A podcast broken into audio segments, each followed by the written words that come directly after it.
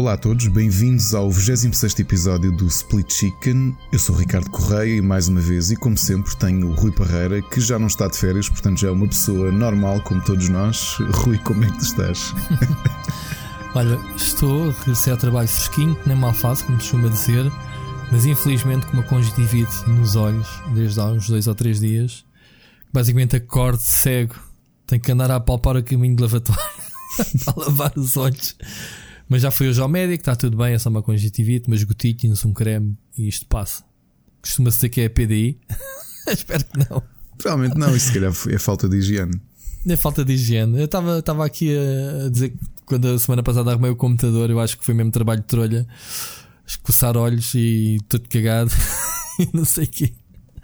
Mas pronto, isto há de passar desde que, que, ainda consiga ver as coisas à frente. E por acaso já tenho feito testes de, de oftalmologista, ainda, ainda, há pouco tempo lá fui. E ele diz que a minha vista está impecável. Pá, por muitos anos que eu tenho andado a queimá-la em frente aos monitores, de manhã à noite. Ah, sim. Diz que provavelmente aos 50 anos não me vou safar sem óculos, mas epá, daqui até aos 50 anos ainda falta algum tempo. Olha, Portanto, eu, eu, comecei, eu descobriram que eu tinha miopia aos 7 anos, porque já andava ali há 3 anos à frente dos computadores, do, dos ecrãs, hum. e estava sempre com os olhos muito vermelhos e com dor de cabeça. Acabei por ir ao médico ali aos 7 anos e tenho, tinha miopia.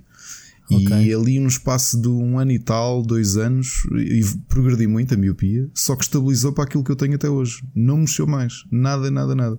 Mas tu usas óculos uso ou lentes? Óculos, ou... Uso óculos todos os dias. Aliás, em casa uso óculos, lentes de contacto só, na só rua. publicamente é que não, por casa, pronto. Epá, não, eu explico porque, porque não, não é só uma questão de estilo, sabes? Que eu comecei, como comecei a usar óculos aos 7, foi uma coisa que me marcou imenso. Eu tive desde okay. puta aquele sonho de aí um dia quer deixar de usar óculos. Só que Mas não tenho precisas uma... no conduzir? Não preciso, preciso, porque eu tenho uma graduação muito elevada.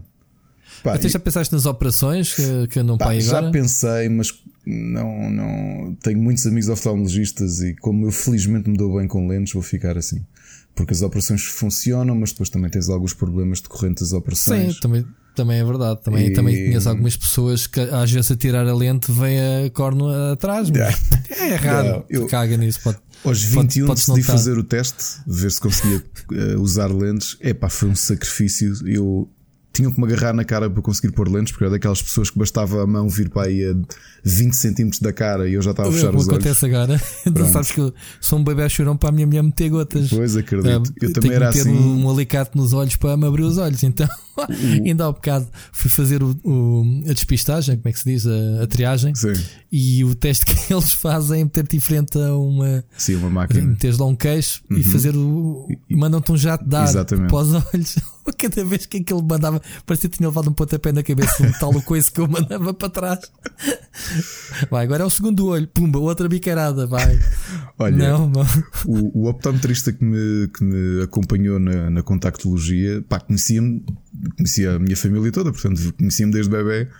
E ele teve ali, pá, uma hora comigo. Ele depois chegou ali uma altura e disse: Olha, Ricardo, estão aqui as lentes, pá, não consigo pede lá ao teu avô e à tua tia a ver se te agarram na cara ou qualquer coisa para conseguires pôr isto.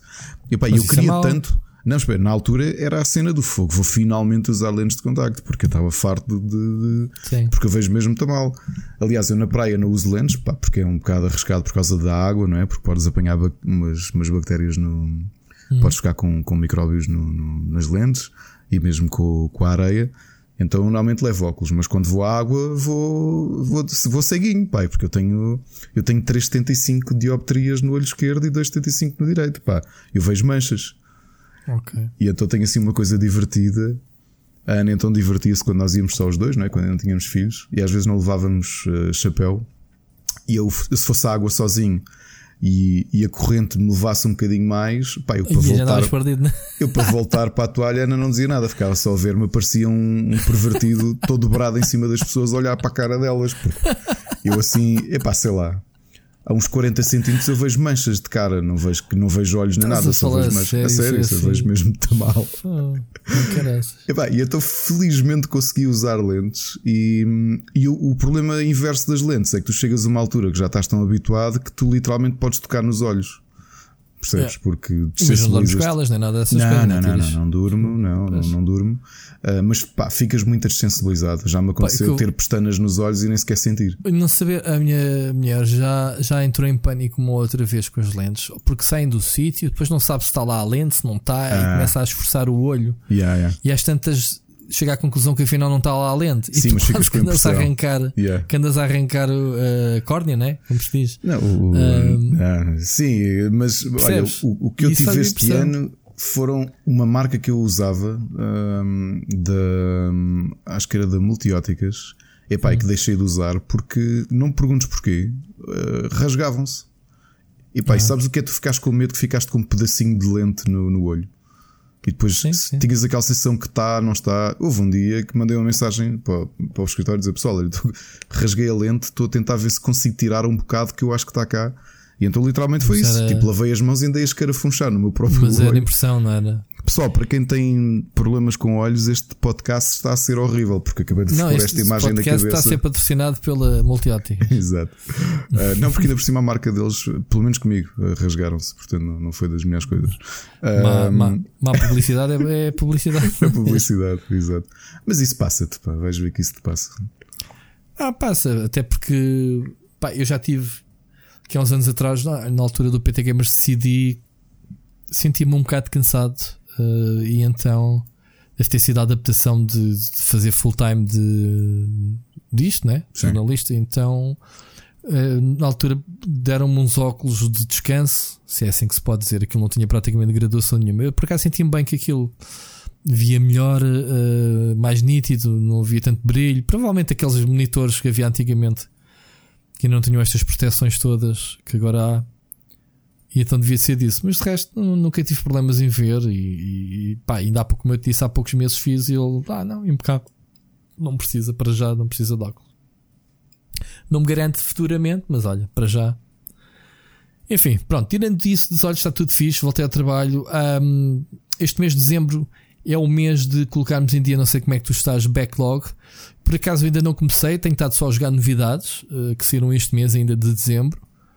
E porque a gente já vai falar sobre isso depois no fim. Ah, eu tenho estado agarradíssimo ainda ao Pokémon. Aliás, dar não, além do Pokémon, também tenho estado a jogar eh, ao Pokémon, obviamente que é um vício, ainda tenho que fazer a análise disso.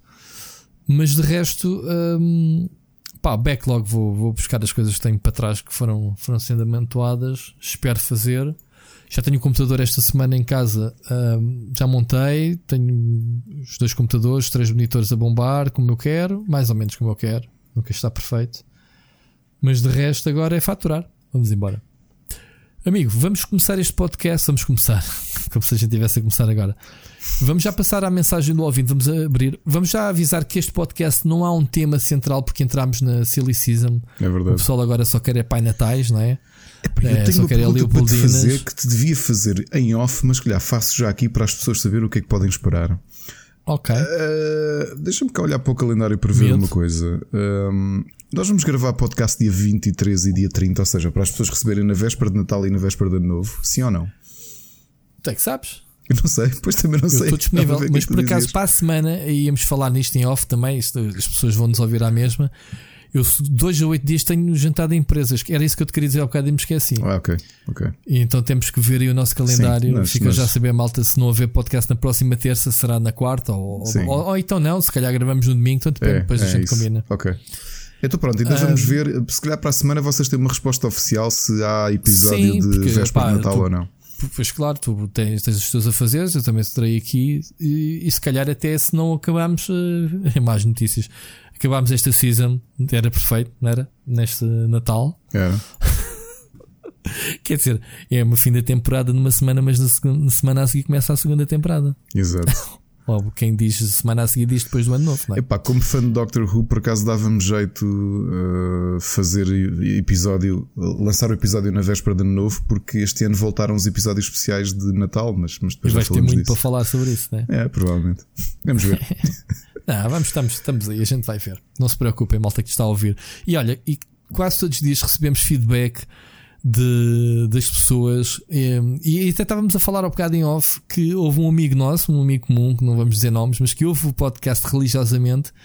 Conta-me lá o episódio que estavas-me a contar que o Fenote ou mandou uma mensagem, mensagem sim, com uma dúvida.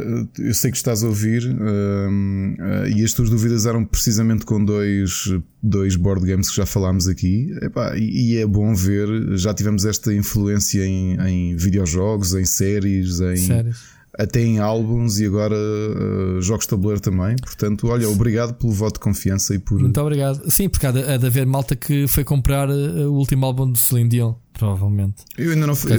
Vou, é assim, ele chega. Também isso vai ser uma coisa importante para falar dia de, no episódio de véspera. Eu não sei se o de Natal existe, mas pelo menos o de véspera de ano novo eu gostava de fazer, nem que seja ao final de season. Uh, porque já deve ter o CD da Celine Dion nessa altura. Já te vou responder daqui um bocadinho com a, a mensagem do Mocas. Ok. Que eu sei que tu não ouviste. não. Não, então, então vai ser interessante. Então vai, Vai-nos voltar a isto que estás a dizer agora. Ok, então vamos lá ouvir o, o primeiro. Vamos ouvir para já, vamos ouvir a primeira mensagem. Hoje temos três mensagens, malta, mãos largas. Uh, e, e, antes disso, não temos tema central, vai ser tipo. Como é que é? Cacahuetes? Uh, é, cacahuetes. É, são, são vamos picando temas random estúpidos e vamos comentando. Se isto é pano para mangas dá, se não dá, passa para o próximo. Portanto, hoje vai ser um bocadinho para o pessoal que se queixa. Ah, e tal, isto é duas horas horas. Vamos ouvir. Olha, vamos ouvir a mensagem. disso. vamos ouvir a mensagem do Wolf. Vai, vamos lá. Como é que é? Ah, então, estás bom ou quê? Está tudo fixe, Rui? Olha uma coisa, é, pá, eu como auditor assíduo aqui do teu podcast com o Chicken, é, estava aqui a ouvir o último e vocês estavam a falar da, da Amazon não enviar para Portugal. Há uma maneira, e eu quero partilhar contigo, depois passas aí ao teu parceiro, eh, se quiseres no podcast, que é quando estás a efetuar a compra na Amazon espanhola, pelo menos, diz, ai, não conseguimos enviar para Portugal, tens a opção de pôr a levantar num posto Seur e a Seur tem cá postos. Pá, escolhes essa opção, metes ao teu, o teu um, código de morada, não é? o, o código postal e vai-te aparecer não sei quantos postos da Seur onde podes ir lá levantar o teu produto. É uma maneira de conseguires que eles enviem para Portugal. Ok? Um abraço e boa sorte aí com o podcast e mais.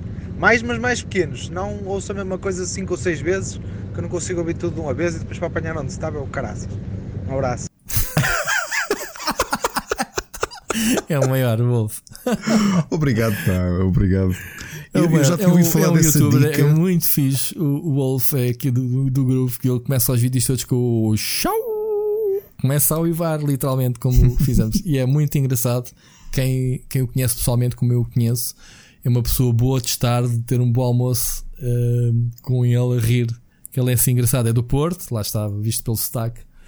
E ele então viu-nos. Uh, é daqueles que se queixam que são muito longos. O problema é do Anchor. O Anchor é coisa estúpida. Eu também, por acaso, costumo ouvir no Anchor. Pá, e realmente aquilo podia retomar no ponto onde pronto, as pessoas deixaram. Não, realmente obriga-nos a fazer um exercício do caraças de andar à procura. Isso acontece comigo, portanto, Wolf, olha, azurinho muda para o Spotify. Não sei se Spotify também retoma ou não. Acho que sim. Spotify retoma, não é? Retoma, retoma, exatamente no sítio onde estavas, sim. Onde estavas, pronto. É. Tens que mudar de leitor, é a solução. Mas ainda bem, amigo, tu segues. Sobre a loja, não sei se te foi útil a dica. Epá, uh, já me tinham falado sobre isso, mas eu por acaso já tinha feito as encomendas e, aliás, quando eu soube desta dica já tinha passado a grande promoção que, de Black Friday que eram uh, 22 euros. Pá, 22 euros era uma.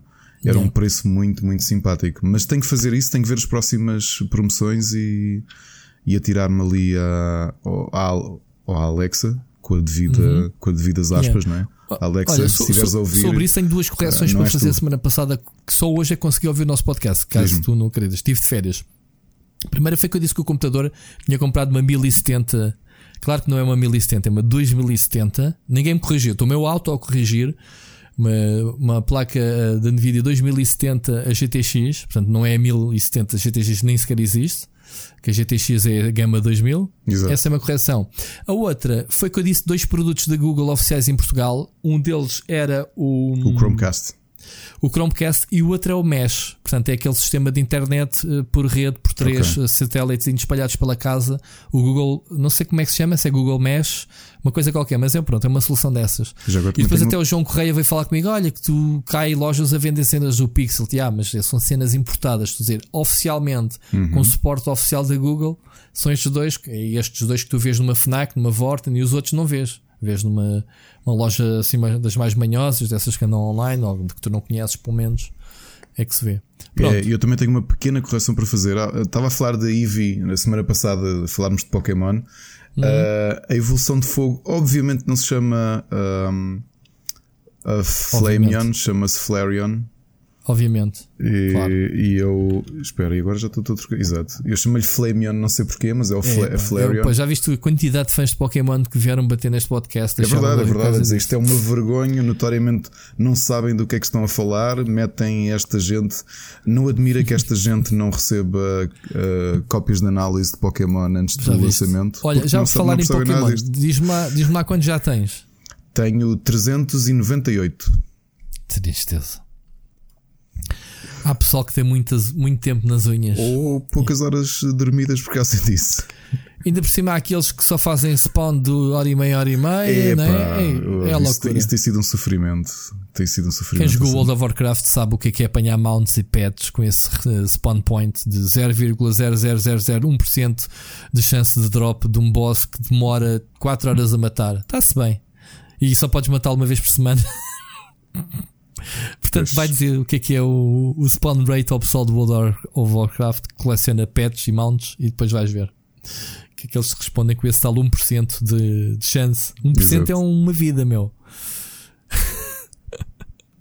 Enfim, olha, uh, Wolf, muito obrigado pela tua mensagem. Já agora, pessoal que queira contribuir para este podcast, queira deixar as mensagens, está o botãozinho na descrição. É um link direto, podem fazê-lo do, do computador, se tiverem microfone, obviamente, ou diretamente da aplicação do Anchor.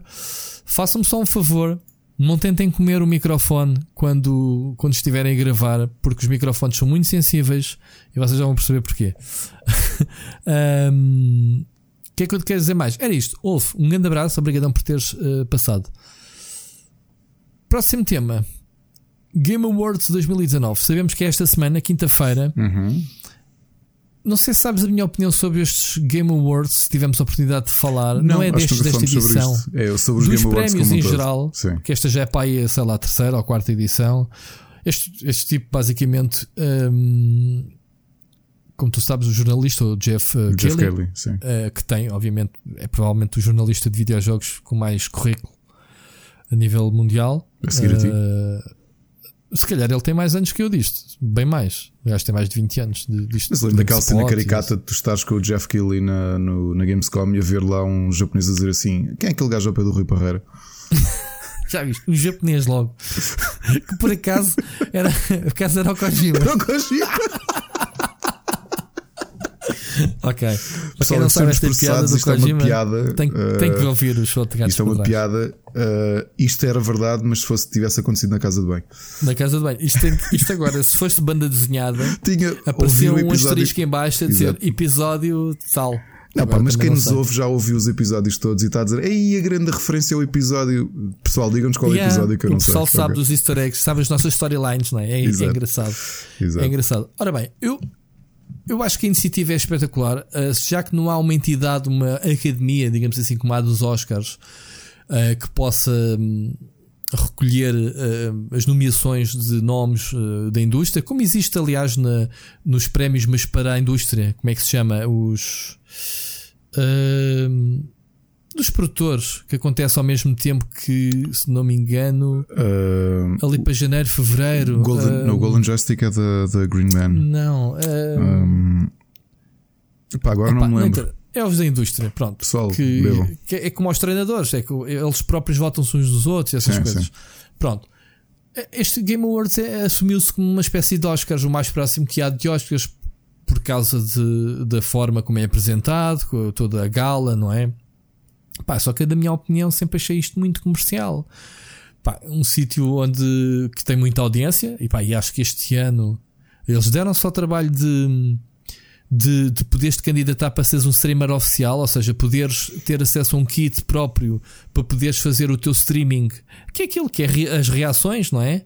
Sim, eu, por acaso, por gozo, para, tentar perceber o que é que acontecia se eles me aceitassem como streamer, que eu já não faço streamer há meses, o, negócio o que é que, era, é, meu, disto ser o streamer oficial. Provavelmente o negócio, o negócio é o que é. Repara, os Oscars também são um negócio, não é? Os Emmys são um negócio, os Grammys são um negócio, os Globos de Ouro é, são um negócio. Tu não vês, tu não vês nos Oscars. Eh, agora vamos ver um, um World Premiere do trailer do filme XPTO. Não, porque quando todas as é atenções do não. É? público, não é? Claro, as atenções claro. do público estão viradas para aí, é, é normal. Pá, e isto cheira-me um bocadinho, sempre me cheirou eh, muito tendenciosas as nomeações. Atenção que eu não estou a fazer acusações, eu não sei quem é que faz as nomeações, provavelmente haverá um júri, não sei como é que isto é feito, e depois também não sei como é que é feito quem ganha. Pois. Quem vota, uh, epá, se calhar deveria me informar melhor antes de estar a dizer isto, posso estar a dizer a geneira. Não sei qual é a tua opinião. Epá, Mas sabes que isto achei... dos prémios é o que Olha, o ano passado eu escrevi sobre. Eh, aliás, o Rubber esteve nomeado para, para a primeira edição dos prémios esportes, que foi organizado pela empresa Braver. Um, e, e, uma coisa curiosa, na altura escrevi, até troquei algumas mensagens Escreveste com dois textos, foste logo nomeado. Bumba! Sim, mas aqui notoriamente porque é uma questão de qualidade, mas eu, eu até comentei isso, era, uma questão de qualidade e não de quantidade, notoriamente. Uh, não, mas eu, ah, isso não era uma piada? É, é que eu assumi isso como uma piada. Não, não, nós somos mesmo nomeados. Um, e aquilo que eu dizia em relação aos prémios esportes, eu acho que foi uma estratégia inteligente da Braver na altura, que é um bocado aquilo que tu estás a falar dos próprios Game Awards, que é tu estás aqui a tentar pensar na legitimidade de uma instituição, seja ela privada ou pública ou associativa ou whatever de atribuir prémios dentro de uma certa área. Eu acho que esta questão da legitimidade é autocontida. Isto é nos Game Awards, ou seja, acontece uma vez e já é legítimo. Mas pronto, oh, reconheces oh, aquilo. Oh, Ricardo, a minha dúvida é que as pessoas assumem isto como é o jogo do ano, ponto. Não é o jogo do ano para o Rubber Chicken. Rui, não é o jogo do ano para o GameSpot. É. é. o jogo do ano, ponto. Sim. E é depois o marketing gira em torno, em torno, em torno disso. Claro que sim. Então, e respondo uma coisa: o, não há vários prémios diferentes de, de, de cinema. Há a Cannes, há os, os Leões de Ouro. Os Leões de Ouro são de Cannes, esquece. Tens os Leões de Ouro, tens os, os Oscars, da, os Oscars, tens os Globos. Sim. As pessoas dizem que o melhor jogo do ano é qual? O melhor jogo do ano. O melhor jogo do ano, o, desculpa, o melhor filme do ano é o que recebe o Oscar de melhor filme. E aquilo é apenas um prémio. Ok, não. mas aí lá está. É uma academia que tem 75 anos, ou, não, desculpa, 90 anos já de existência. E então? Uh, não, a gala em si não parece ser tão comercial como é este Game Awards. E quando eu digo comercial é. Não é as pausas para o intervalo, é. Bora lá ver esta revelação mundial deste jogo. E depois até vem a palco o pessoal falar como espetáculo e como, e como pessoa interessada na, na indústria. Eu, para mim, fico feliz da vida mas não me, não me impinjam é o selo de jogo do ano, seja o que for. Porque depois, epá, epá é depois tem aquele critério que é jogos que saem em dezembro ou mesmo em novembro já não, estão, não podem ser nomeados. Porque hum. repara, eh, é esta semana que, que acontece, inícios de, de, dezembro, e as nomeações já foram para aí há duas ou três semanas. Ou seja, Tu tens aqui, olha, imagina, porque é que o, o, o imagina, o Darksiders uh, Genesis saiu agora em dezembro, sim, sim. porque é que não pode entrar? E esse, e isso, e para o ano, pá, ninguém se vai lembrar do jogo de dezembro deste ano, quer dizer, isto acontece, aconteceu duas vezes, ou pelo menos uma vez, com um dos jogos mais fantásticos da Switch, que foi o, o Xenoblade. Sim porque saiu fora da timeline, estás a ver, da frame, nem sequer foi nomeado para nada, nunca foi. Nem para melhor RPG, nem o rei que parta. Então isso coloca-me uma dúvida, pá, mas estamos. Que timings são estes? O que é que. O que, é que mas é, afinal estamos aqui a decidir qual é o jogo do ano, os jogos do ano, ou. Estás a perceber? É, é, é um bocado esquisito. Pronto, este ano tenho aqui um extra uh, para adicionar que foi alguns caminhos uh, que, que aconteceu em Dead Stranding. Que há aqui alguma epá, uma estranheza que é o, o próprio o, o Death Stranding é nomeado para jogo do ano e depois de repente também tens um, um dentro dele que de Jeff Kelly portanto há aqui muita gente que levantou algumas dúvidas de autenticidade um, Sabes o que, é que, sabes que, é que essas pessoas são? São umas invejosas. Umas invejosas. Mas olha que foram japoneses, foram jornalistas japoneses da Famitsu e não sei o quê. Sim, que porque tu- levantaram essa, essa situação. Tipo, pá, se vais aparecer num jogo, não analises. Tipo, porque isto também acho que havia um jornalista da, da Famitsu que teve, teve um câmbio no jogo. Ah, e depois analisou o jogo. Se tu entrasses Dead Stranding e entregar uma encomenda, Não, não tu ia. não tinhas a nota ia- perfeita ao jogo. Não. Ah, espera. Claro que tu sim, deste. Tu deste, tu deste e não entraste no jogo, ah mesmo. Isso Pronto, tu, mas tá- pensas tu, tu por acaso já foste num. Não, estou a brincar, claro que não entrei. Ainda. Aliás, não viste aquele gajo com uma popa? Muito esquisito. Quem? Há um gajo no, no jogo, um cameo de um gajo assim com uma popa, um gajo muito esquisito. Há vários, meu. Que dá-te um, Há dá-te um chapéu de, de Eu lontra. por acaso nunca quis fazer muito spoiler para o pessoal descobrir, mas há lá vários. Mas há lá o gajo? próprio. Que é o Poupas? Ah, sei, o Conan O'Brien. Não, é sou esse? eu. Ah, o Poupas és tu. Exato, tu és o Poupas. Poupas. Sou o Agora, A partir de agora vais começar. Pessoal, que ouve o podcast, a partir de agora o Ricardo chama-se Poupas, ok? Fosca-se. Já estás. Foste tu que te puseste essa alcunha. É o Poupas e o Parreira. Exato, é o PP. Muito bom. Olha, o pessoal conhece as nossas storylines e vão começar a chamar Poupas. Não comecem nada, pessoal. Chamem-me outra episódio. coisa, meu, a sério. Chamem, nem que seja só uma vez, pessoal. Uma vez tem que chamar. É para vermos quem está com atenção ao podcast. Porquê, meu? Porquê? Porquê? As pessoas já me, tra... tu- As pessoas já me, já me chamam outras coisas jeito, piores. Não fui eu, não, não- nem sequer fui eu. Estou aqui a, a xingar. Ai, Já ai. foste. Bem, Mas pronto. mas é claro que é estranho. Eu acho que as pessoas deviam ter. Isto é uma questão de cada um sabe como é que dorme à noite, não é? Claro. Tu, tu que já me acusaste de ser hiper zeloso, não é? Ao ponto da estupidez. Sim, Esta sim. malta, eh, o zelo deles é, é muito pequenino, não é? Que é, ah, eu entro no jogo, mas isso não, não invalida a opinião que eu tenho sobre ele. É pá, claro Poderá que não. não. invalidar, só que pá, é bem estranho, não é? É, Mas ao tu, por uma tempo, questão de ética, devias dizer assim: pá, pessoal, eu. Pá, não vou. Não analisas tu, analisa outro. Exato. A Famitsu não tem mais gente para, para escrever. Bom, o problema da Famitsu é que cada análise são 4 pessoas. Não sei se sabes como é que é o sistema deles. Não, não sei como é que ter é. lá 5 ou 6 pessoas. 4 têm que analisar o jogo. Não sei do quantas é que elas são. Mas é, eles têm um sistema o Perfect Score. Ah, aliás, eles tiveram. ah, acho que deram Perfect Score ao Death Stranding.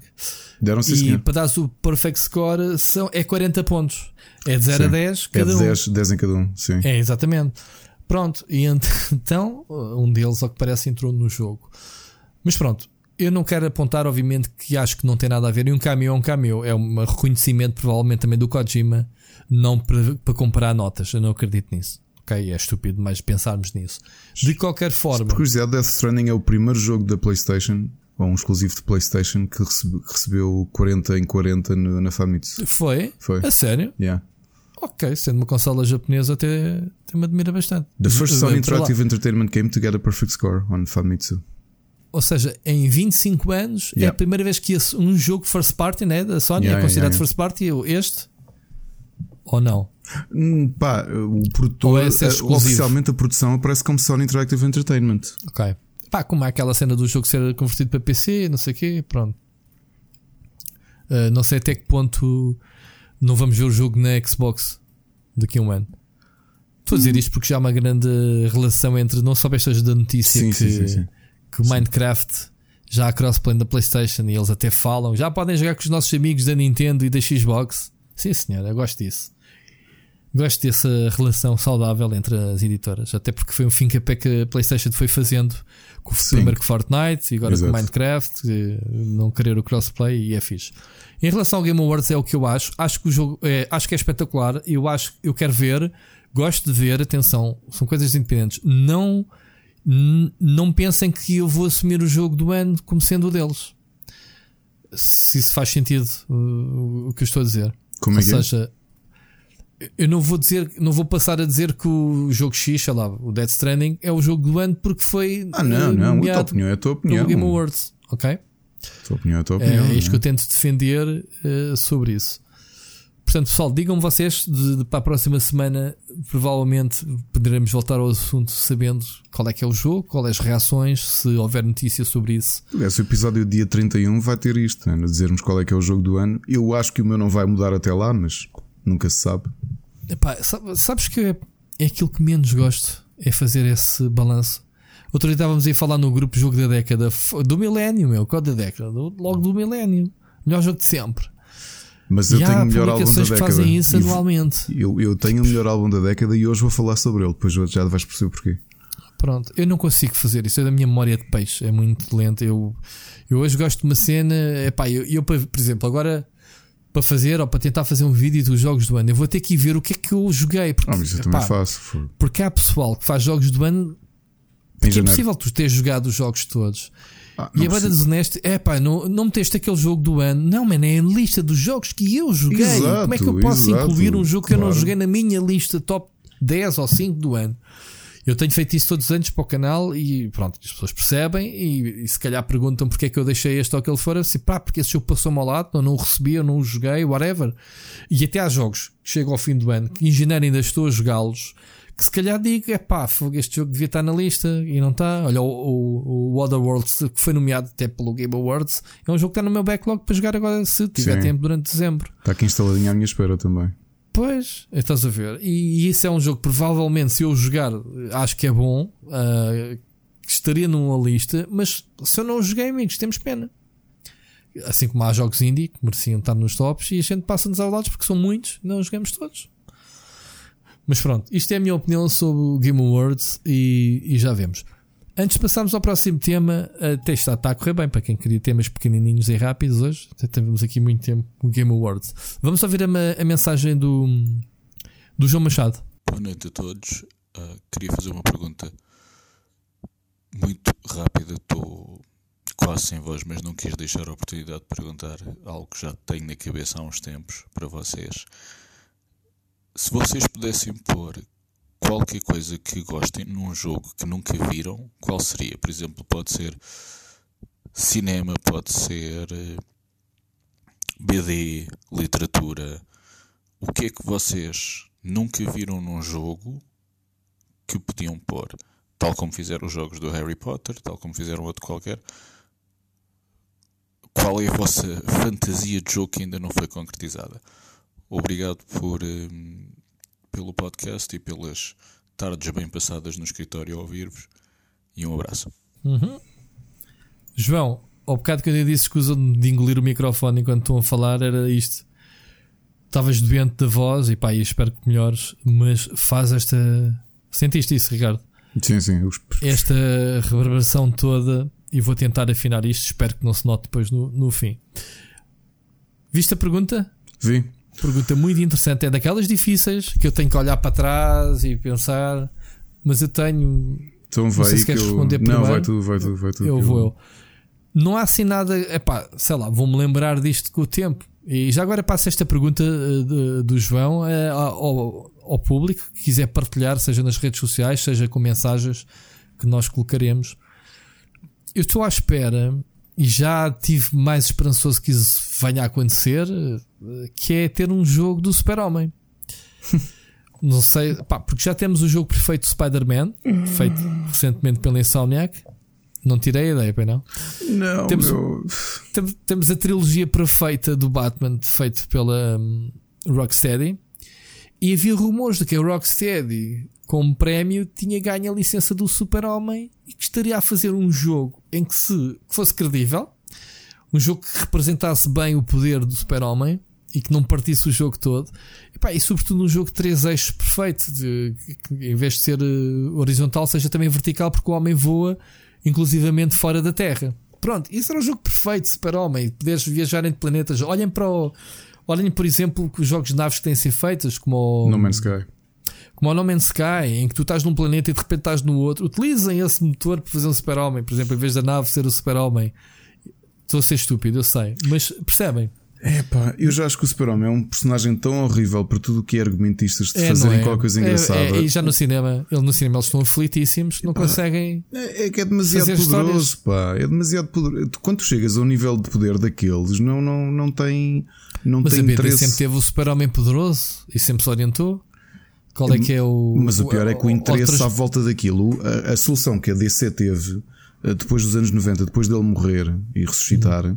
é que teve que ser uma escalada de poder em que estavam constantemente. Há, a Dragon Ball, que era constantemente vinha malta de fora do planeta, dizendo: Olha, sou o mais forte do universo, anda cá a andar à porrada. Estás a ver? É isso. Mas eles, Dragon Ball tinham que ir treinar. Exato, só que ele não, ele é simplesmente, provavelmente, a criatura mais poderosa do universo, meu, um bocado de mé. O que é que podes fazer com ele? Aliás, repara que eles para controlarem no final dos anos 90 fizeram-lhe um deep-power brutal e passaram a fazer aquele super-homem que era amarelo e azul. Que ele, tinha, que ele tinha que se transformar em humano, era vulnerável como nós, e depois recebia um relâmpago e transformava-se num super-homem. Aquilo durou para aí um ano. E depois perceberam, se calhar isto é estúpido. Foi, é, é estúpido. E então ele tinha assim uns poderes com raios e não sei o que, e a malta toda ficava tipo: que é isto, meu? Quem é que teve a ideia de fazer isso? Não sei, repara que é dificuldade, Foi. que é o Batman, tu consegues sempre fazer ideias interessantes, porque ele tem limitações. Eu acho que o problema de trabalhares com um personagem que não tem limitações é esse mesmo, não tens limitações, é a maior limitação que tu, que tu podes ter. Ok, mas não se consegue fazer um, uma versão uh, terra a terra da personagem, uma cena mais menos como é que é de explicar? Menos canon, menos não tem que ser como a banda desenhada batizou, mesmo, tipo, uma coisa mais não sei. Assim, tens razão. Eu quero, eu estou a exigir que ele tenha os poderes todos e de repente. Se tiver os poderes não, todos, né? é, estás em God Mode. a menos que esteja que haja Kryptonite em todo o lado e depois lhe o jogo passar sendo desinteressante. Epá, não sei. Olha, eu, eu, eu queria um bom jogo de. Eu fiquei triste, mas pronto, não deixa de ser a resposta a, ti, João Machado. Pronto. O João acho que vai concordar comigo. Eu gostava de um bom jogo de Doctor Who. Um, curiosamente, uma pessoa que eu admiro muito foi convidada há uns anos para fazer um jogo. Eu acho que ele não saiu brilhante. Uh, houve um jogo de Doctor Who feito pelo Charles Cecil, eu ia dizer Charles Cecil, mas não arrisquei. Não me lembro disso, passou-me ao lado. Fez, fez. Pá, eu tenho uma entrevista com ele que fala sobre isso. Uh, acho que até saiu em PC. Eu acho que tem um jogo em PC também. Mas não é sinal do outro mundo. Eu acho que a BBC também interferiu demasiado. E isso para hum, mim é um problema. Uh, mas o lado dele foi engraçado ver, que era ele a contar. Pá, obviamente que ele, ele tem 50 e tal anos. Ou seja, o Dr. Who apareceu na televisão um bocadinho antes dele nascer. E ele disse que se lembra de ser puto e, e, o impacto que aquilo tinha. Quando a BBC lhe tocou à porta a dizer: Olha, anda a escrever um jogo de Doctor Who. Tá, aquilo para ele foi, foi, foi de ir às lágrimas, não é? Claro. Uh, mas depois o final acabou por não resultar. Eu gostava de um bom jogo Doctor Who. Mas não resultou porque não, não tinha qualidade ou ele não tinha orçamento não para parecia, fazer o jogo? Não parecia que tivesse grande orçamento. Aquilo soava mas mais é o problema que eu te disse: o Charles Cecil é um one-man show. Já falámos aqui sobre isso. É, Esse assunto eu não é. quero repisar. Ele não tem estúdio. E eu acho que Charles Cecil devia de voltar à indústria como deve ser. A Revolution está a contratar. Contratam 300, 30 ou 50 macacos e voltem a fazer jogos. Arranjem financiamento. Vão ao Kickstarter, meu. Ele foi, ele, o 5 fez em Kickstarter. O Broken Sword. Então, não resultou nas vendas, não sei, mas lá está. Point and click não é propriamente um género que dê dinheiro. Não, não, isso não. E, isso é, um, e é um estilo de jogo que é caro de fazer porque requer animações, animadores, requer atores, voice acting, eh, né? É, exato. é ingrato. Epá, e eu, eu gostava de ver um bom jogo. Aliás, eu, tivemos aqui um lampejo do que pode ser um bom jogo Doctor Who, onde? No Lego Dimensions, porque quando tu compravas. Hum o Doctor, tinha uma coisa muito gira que a, que a Traveler's Tale uh, pá, teve muito bem, que era sempre que tu morrias no jogo da Lego, ele reencarnava na, na no, no Doctor seguinte. Aquilo era engraçado, até chegares ao ponto de ires outra vez ah, ao primeiro. O mesmo. Sim. É, é pá, mas a TT, a TT Games sempre teve essa atenção ao detalhe é, com todos os é. universos que trabalhou eh, e vai buscar os tiques, vai buscar as, as, cenas todas iguais. E era muito giro ver assim um jogo de. de um jogo Doctor bem Who. feito Doctor Who era um, era um sonho. Olha, mesmo com essa ideia que tu tinhas, uma coisa que tivesse vários planetas e vários tempos. E pá, podia ser até um jogo linear ou não, uh, apesar de andares para frente hoje em e para trás. já permite, por exemplo, agora o, o Star Wars Jedi andas vários planetas, pá, não são muito grandes, pá, mas são ambientes diferentes e tens a sensação de viagem. A questão é que o Doctor Who pertence a uma, a uma marca, ou aliás a um canal, que apesar de ser um canal grande, também não parece que tenha assim capital para dizer assim: olha pessoal, vamos fazer um AAA de Doctor Who. Eu acho que merecia. Agora. Merecia, mas a resposta é: há pessoal para isso? Pois, essa é a dúvida. O jogo vendia, é assim, eu, eu, eu, eu não tenho nenhuma afinidade com o Doctor Who, é uma das séries que me passou sempre ao lado. Pois. Conheço por alto, pá, muito por alto. Sei que ele tem uma chave de fendas que faz tudo, né? Não sei como é que se chama aquilo. Eu não sei, Sonic Screwdriver, exatamente. Sonic Screwdriver, ah, a vez, sei algumas coisas. É. Tem uma cabine telefónica que é a nave espacial dele. É, a TARDIS. Ah, então já sei duas coisas. sei que coisas? há reencarnações de vários atores para que justificar é. aqueles que já morreram de velhice. Que agora é uma atriz. Doctor é uma atriz. A Jodie Whittaker. E faz sentido essas transformações dele. Tu não te apegas Faz. à, à Faz, personagem, mas não te apegas a, fogo, ouve lá. Eu, eu, apegas ao ator. ouve lá. O, meu, o meu ator favorito é o que fez Doctor. Pá, já vi praticamente tudo, tudo antigo. Depois sabes que aquilo teve 10 anos sem existir. E em Só 10? 2000 e- Pensei que tivesse sido mais. Foi 10. Depois em 2005 o Russell T. Davis conseguiu convencer a BBC a, a fazer a série. Fez uma temporada com o, o Chris Eccleston. E epá, onde eu aquilo teve para mim um grande boom foi logo na segunda temporada com o, o décimo Doctor, com o David Tennant. É o meu favorito David e há de sempre ser é o meu favorito. é o e há- brutal, né? E acho que é quantas, um- e quantas séries é que ele faz? É Três. cada season o ator? 3 anos, fez três séries. Mas- Porque, aquilo- porque depende, aquilo depois é uma questão de, de escolhas do, do showrunner, do próprio ator. E eles decidiram 3 anos e ele. E sempre que acaba o contrato ou, ou o pessoal deixa de querer fazer, mudam e basicamente matam a É, personagem morre e ressuscita. É. e ressuscita.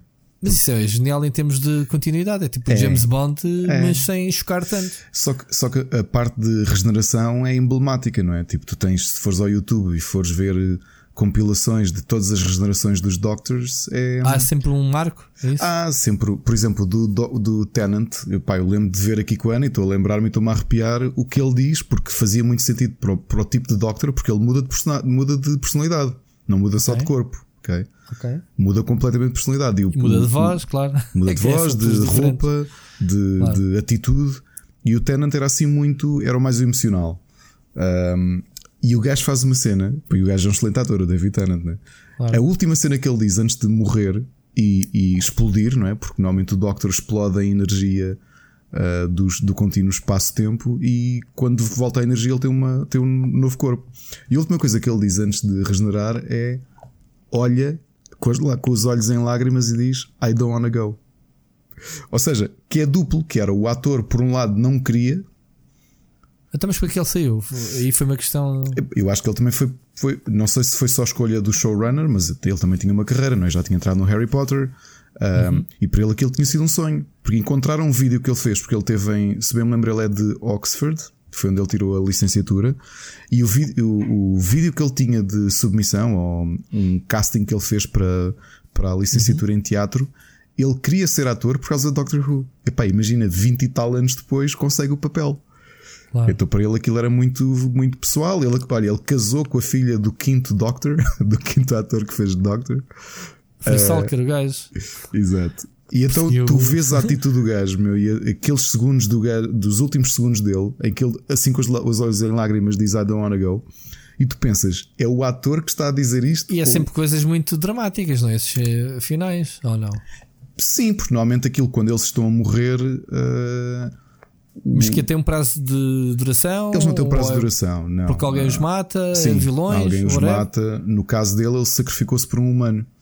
Uh, recebeu Muito um bem, isso tem que coisa? Eu qualquer dia tenho que ver isso. Tá não no- tenho- tá tá no já, tá- já estamos a falar em recomendações sem, sem falarmos Está em no, no recomendações. Netflix, oh. Netflix está lá, estão lá esses é que eu ouço este podcast e dá-me vontade de ver as coisas. Epá, ver Doctor Who. Aliás, se queres um conselho, é o conselho que eu dou a toda a gente. Epá, ver Doctor Who do início, eu não aconselho. Eu comecei a ver de 1963 e aquilo é BBC Old School, ver preto e branco. Pois. Difícil, não é? Uma história demora sete episódios.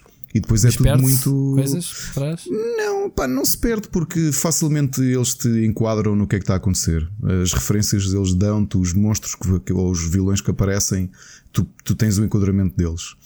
Ah, pá, só para veres a o segundo arco de história do primeiro Doctor, que era, um, que era o William Hartnell, é no com os Homens das Cavernas. E tu vês o quanto aquilo é de 1963, que aquilo era tudo atores de teatro, atores britânicos. E então estão lá os Neandertais quando veem o, o Doctor pela primeira vez a aparecer numa caverna. Eles dizem: what, what is this creature doing here? It's so strange, this creature. Who is this? E isto são os, os Homens das Cavernas, estás a ver? Oh my god. Pronto, é isto. Mas a série é boa e é bem escrita. E aliás, tu agora vês e os Daleks parecem uma coisa um bocado ridícula, mas tu lês artigos da altura e quando os Daleks apareceram na televisão, houve. Aquilo foi pesadelos eh, no Reino Unido todo, porque a malta nem conseguia, porque aquilo era um susto. Aquilo era um robô que aparecia com a voz a dizer Exterminate. Pá, aquilo. Agora com os olhos de hoje. Não te assusta, mas tens de pensar que aquilo era Claro, eu 1963, né? Agora, se queres começar, eu, o episódio que eu aconselho a começares, vais ver um episódio chamado Blink. Ok? E Mas olha uma coisa, e as séries têm continuidade de história, um episódio para o outro e essas coisas? ou Nem é tudo por isso. isolado? Tens um arco mais ou menos que tens uma coisa que está a acontecer e que depois se calhar tem uma conclusão no final da temporada, mas tu podes ver os episódios são histórias. Tipo, imagina, ele viaja para o Ok. século XVII, viaja para um planeta, no episódio seguinte vai para o planeta não sei quê. Normalmente não precisas da continuidade. O Blink é um tipo muito específico de episódio que são chamados Doctorless Episode, em que nesta nova. hum, Quando a série ressurgiu em 2005, havia sempre um episódio dos 10 em que o, o Doctor não aparecia. Vou aparecer. E este E qual é a Blink, importância disso? e, sim, porque, ou seja, é uma história passada no universo dele, mas em que ele não aparece. Ok? O Blink é genial. Pá, é o o episódio que eu aconselho a toda a gente e que tu vês e dizes: Eu quero ver Doctor Who todo. Menos sem ela lá estar. Mas bem. mesmo sem ele lá estar, ele aparece só na televisão, diz no início: Whatever you do, don't blink. Ah, e depois Ok. percebes E esse porquê. Blink é de que ano? O Blink é de 2007, se bem me lembro. Ah, é, já é dos mais É, recentes. e está no Netflix. Se bem me lembro, ele está no Netflix, portanto aproveita e vê.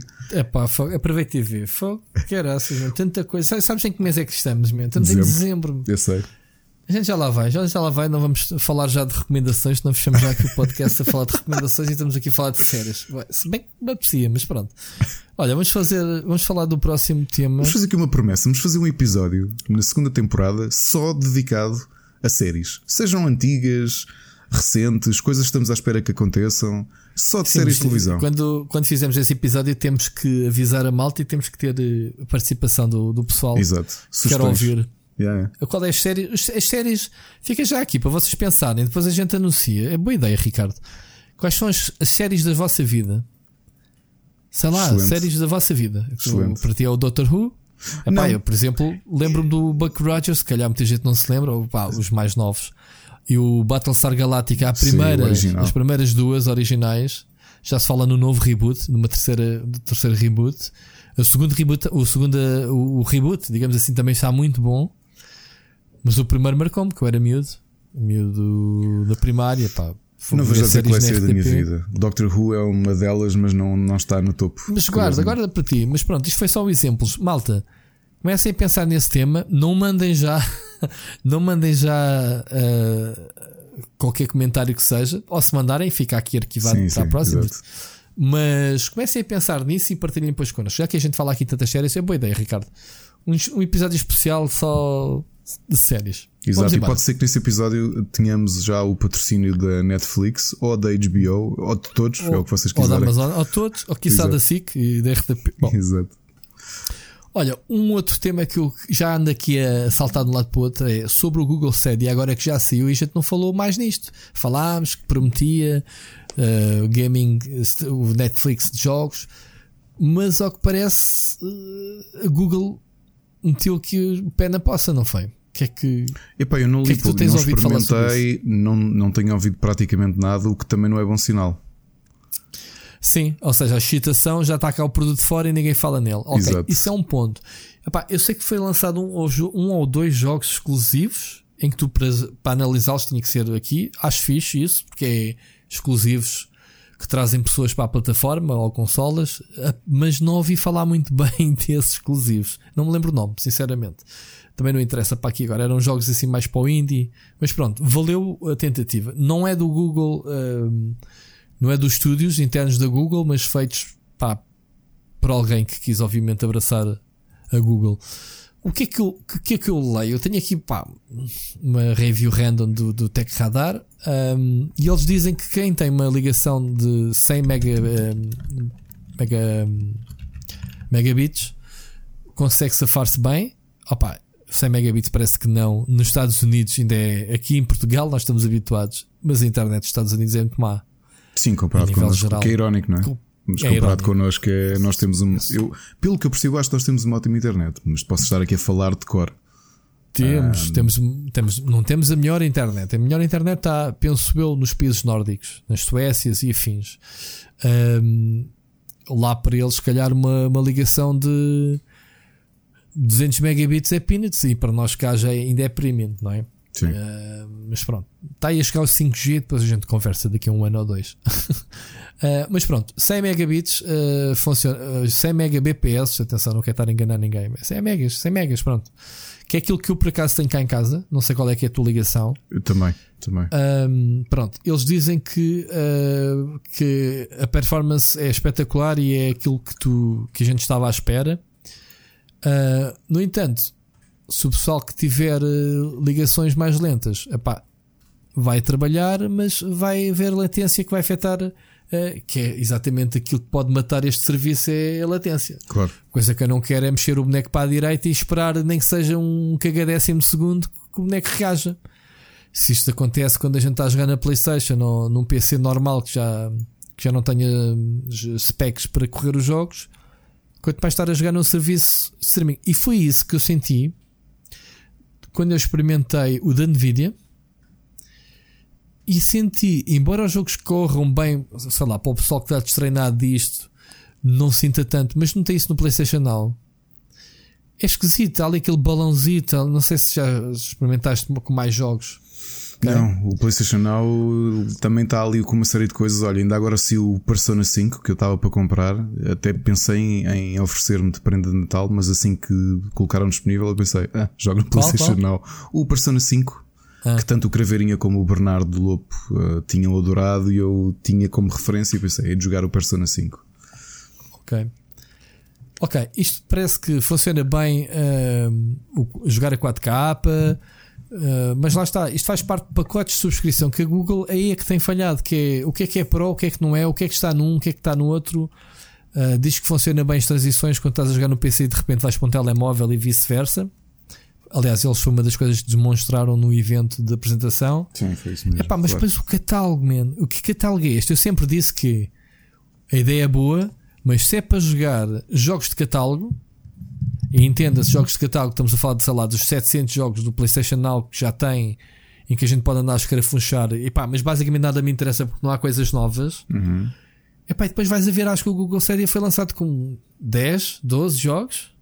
Sim, comparado com os serviços que tens agora, o Game Pass, o, o, Game o Play Plus, o, é o, o, Apple Arcade, pá, esquece. Não, não. Agora, ou, ou, pode ser que eles tentem, vão ter que correr atrás do prejuízo, porque de outra forma vão ser, eh, vão ser completamente esquecidos. Pá, eu pessoal, eu, eu, eu próprio ainda estou confuso. Afinal, como é que é o modelo de entrar neste serviço? Ok, eu quero meter cá isto. Pá, eles falam aqui que tem o, o, Founders Edition, traz o comando, não sei o quê, são 130 euros. Eu sou obrigado a ter este, este, este pacote inicial eu não sei se estou a, fazer, estou a perguntar, eu não, não que eu não sei. Também não. Não, não, não conheço nada do serviço, sinceramente. Eles têm aqui, dizem que têm 30 dias de. de há dois, dois ao Founders Edition, que vem com o comando azul do Stadia. Depois tem o Premier Edition, que é um branco. E depois ainda tem outro Founders Edition, com, que tem, tem 30 dias de trial. Para, também podes oferecer um amigo. Um, Ambos vêm com, com um comando, vêm com Chromecast, que é aquilo que a gente falou que uhum. está à venda, custa 30 dólares, o que é que é. Ou seja, eles juntaram o dinheiro de um Chromecast, de um controller e de uma subscrição e fizeram um pacote destes 100 não sei quantos dólares. Um, desculpa, de um mês, não, 3 meses. Um é 3 meses, o outro. 3 meses é para quem faz o serviço e um mês é para ofereceres um amigo, ok? Epá, e depois tens uh, os, tais, os tais 10 dólares por mês, que não acho muito caro, se o catálogo fosse realmente uh, apelativo. Estás a perceber? Epá, e na altura eles foram revelando montes de jogos, mas pelos vistos, ou é que eles não quererem, eles foi saído, eles foi lançado com 12 jogos. Posso dizer a lista, tenho aqui a lista à frente. Assassin's Creed Odyssey, beh, tem 2 anos. Destiny 2 Collection, beh, o Guild é o tal exclusivo que eu disse, uh, que não tem levado muito boas notas, o pessoal que analisou. Tens o Just Dance 2020. Tens o Kine, eu não sei o que é, que é isto, K-I-N-E, nunca ouvi falar. Diz-te alguma coisa? Não. Deve ter sido mais um dos exclusivos do, do serviço. Tens o Mortal Kombat 11, meh. Rise of Tomb Raider, meh. Red Dead Redemption 2, não digo meh, já não vou repetir. Depois tens outro Shadow of Tomb Raider, Tens o Tamper. Pá, o Tamper joguei isto há dois anos na Switch.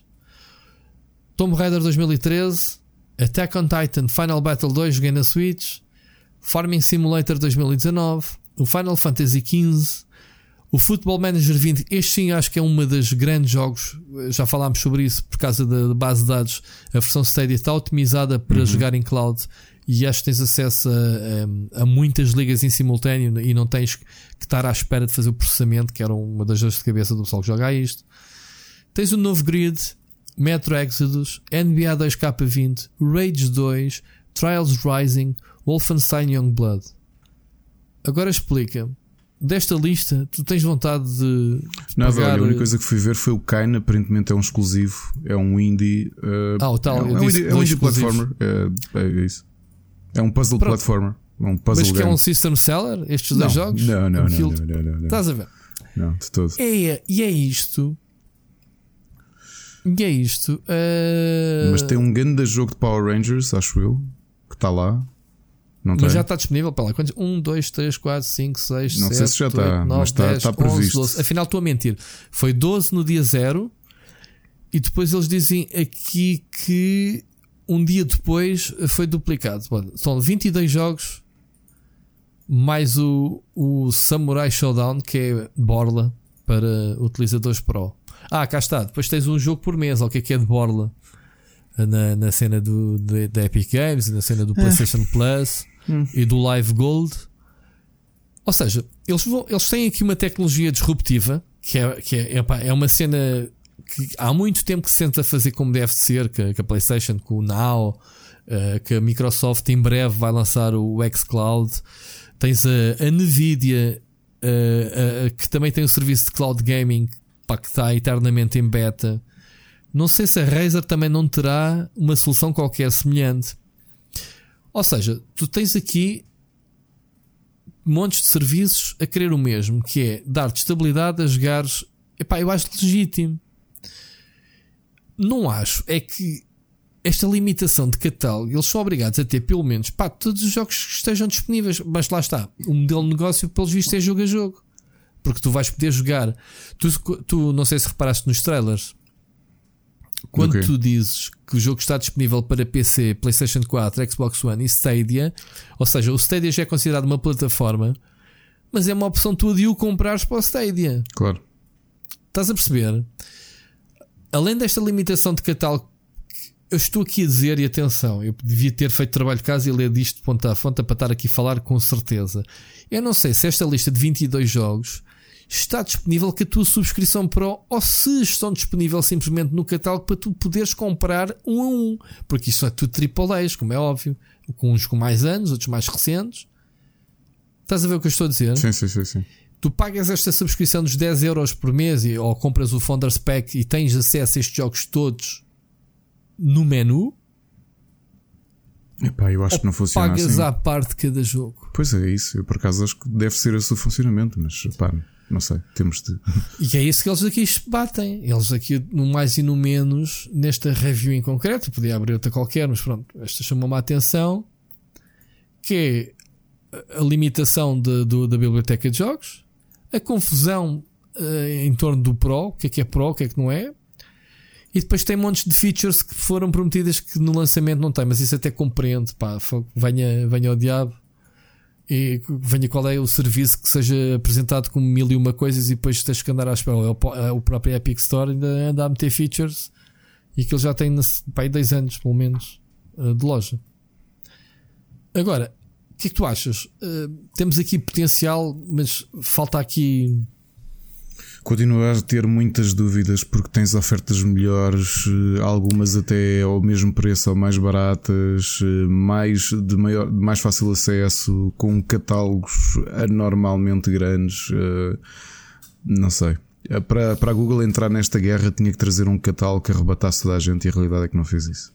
Pelo menos por enquanto. Novamente, ou vai ter que correr muito atrás do prejuízo para conseguir chegar perto das outras marcas, ou então mas se é para vender jogos à parte, então não me obriguem a pagar uma subscrição, sejam honestos, porque é assim. Eu tenho uma PlayStation que comprei, ok. Tu não estás a comprar nenhuma consola com o Google Stadia, ok.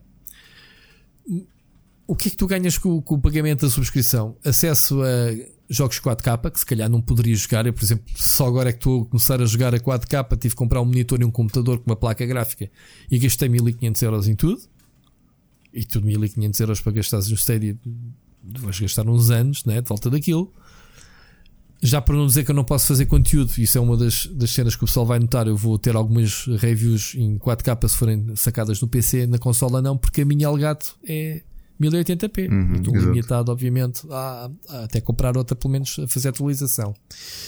Pronto, tens este 4K que pode ser, porque o Netflix pagas mais caro por, por ver filmes a 4K. Atenção, é um extra que pagas à parte. Pá, é legítimo, ok? Diz que ganhas um ou dois jogos de borda. Estou a ler o último pará- parágrafo que é: eh, inf- infelizmente, eh, no pacote tens, eh, vais precisar do CD Pro, que tem uma mensalidade de subscrição que te permite jogar os jogos em 4K eh, em qualidade HDR. Ganhas um ou dois jogos exclusivos eh, no, no lançamento e oferece um, um desconto quando compras alguns jogos. Ou seja, daquele catálogo que eu disse estão eles aqui a dizer que não, que não tens acesso aos jogos. Mas mais importante, eh, apesar do que o nome implica, o Stadia Pro não é o Netflix. E isto não é o All You Can Hit Buffet of Games. Ou seja, tens um serviço que afinal não é. Afinal é aquilo que já se desconfiava que era. Tens uma plataforma cloud gaming que vais jogar é a liberdade que não estás agarrado a uma consola ou a um PC. Podes estar a jogar numa, num PC, como podes mudar para o telemóvel, como podes mudar para qualquer eh, dispositivo que suporte o, o Chrome. Olha, a integração com o YouTube, que era uma das features, lembras-te que fazer streaming logo direto do YouTube não está inserido. Yeah, yeah. Há aqui uma série de features eh, que foram prometidas de início que ainda não foram sequer atualizadas. Pronto, eu não sei. Porque isto, isto cheira-me que o pessoal vai, ok, ninguém, como tu disseste há bocado, ninguém vai falar nisto, isto vai aqui no esquecimento. E quando for tarde, eles, olha, olha, azarinho, ninguém pegou nisto. Mas não pegou nisto porque eles não tiveram aqui as rédeas de início de, de tomar de assalto o mercado. Pá, e, e estamos a falar da Google, dinheiro não lhes falta. Não é? O que é que queres acrescentar sobre Ah, isto? não quero, eu acho, por isso é que eu perguntei, é flop ou é flop? de- de- disto. Não tenho, não colocaria as minhas fichas. É verdade, a Google já tentou coisas e já falhou. Eles não são infalíveis, são grandes, mas não são infalíveis. Uhum. Ainda tenho dúvidas que eles, vão, que eles consigam ter sucesso nesta empreitada, mas cá estaremos na terceira ou quarta temporada do Split Chicken para, para ver isso. Já falas mesmo na próxima temporada, já viste? Nas Isto- isto próximas estamos a anunciar o fim da temporada, é? Acho que acaba dia 31, não é? Vamos de, vamos de férias, pronto, e o pessoal vai andar aqui a ressacar. Já não, Não sei se bastou vamos, só se for daquelas as- tipo, pessoal, fomos de férias dia 31 e dia. Deixem-me cá ver. E dia.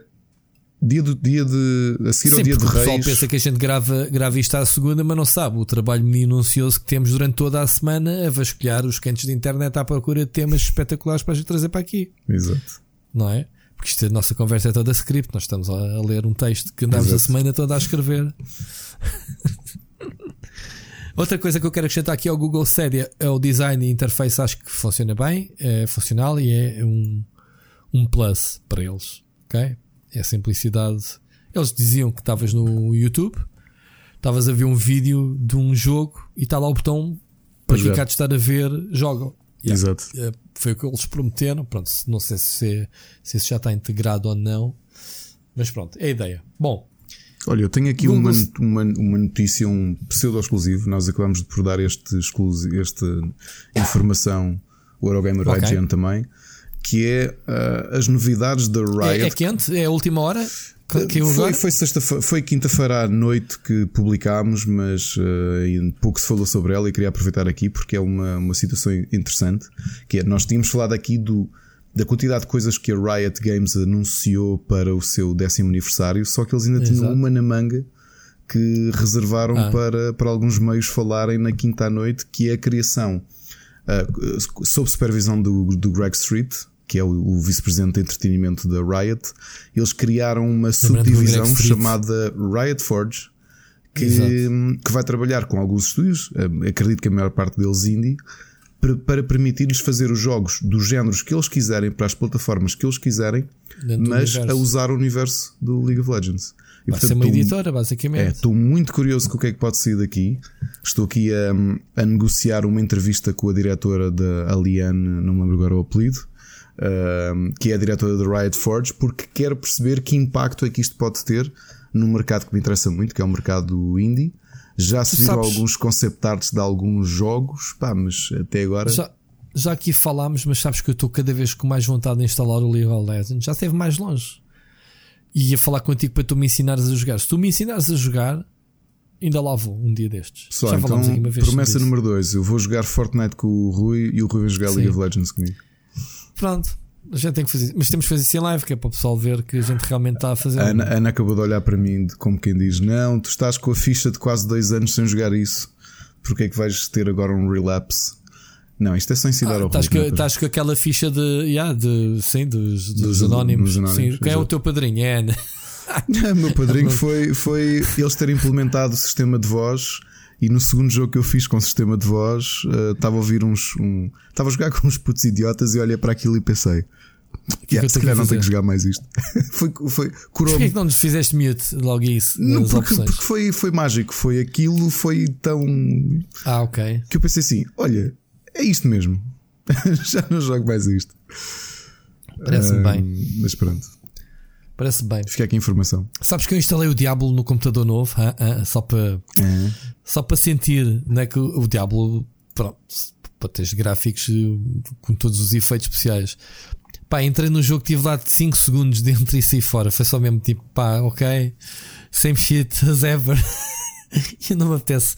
Uh, de vez em quando recaio, apetece-me jogar ao Diablo, mas depois penso, epá, hum, isto não me leva a lado nenhum, é só estar aqui no grind. Mas depois lembras-te naquela fase em que estiveste a dormir na sala por causa do Diablo e com as, com as malas à porta.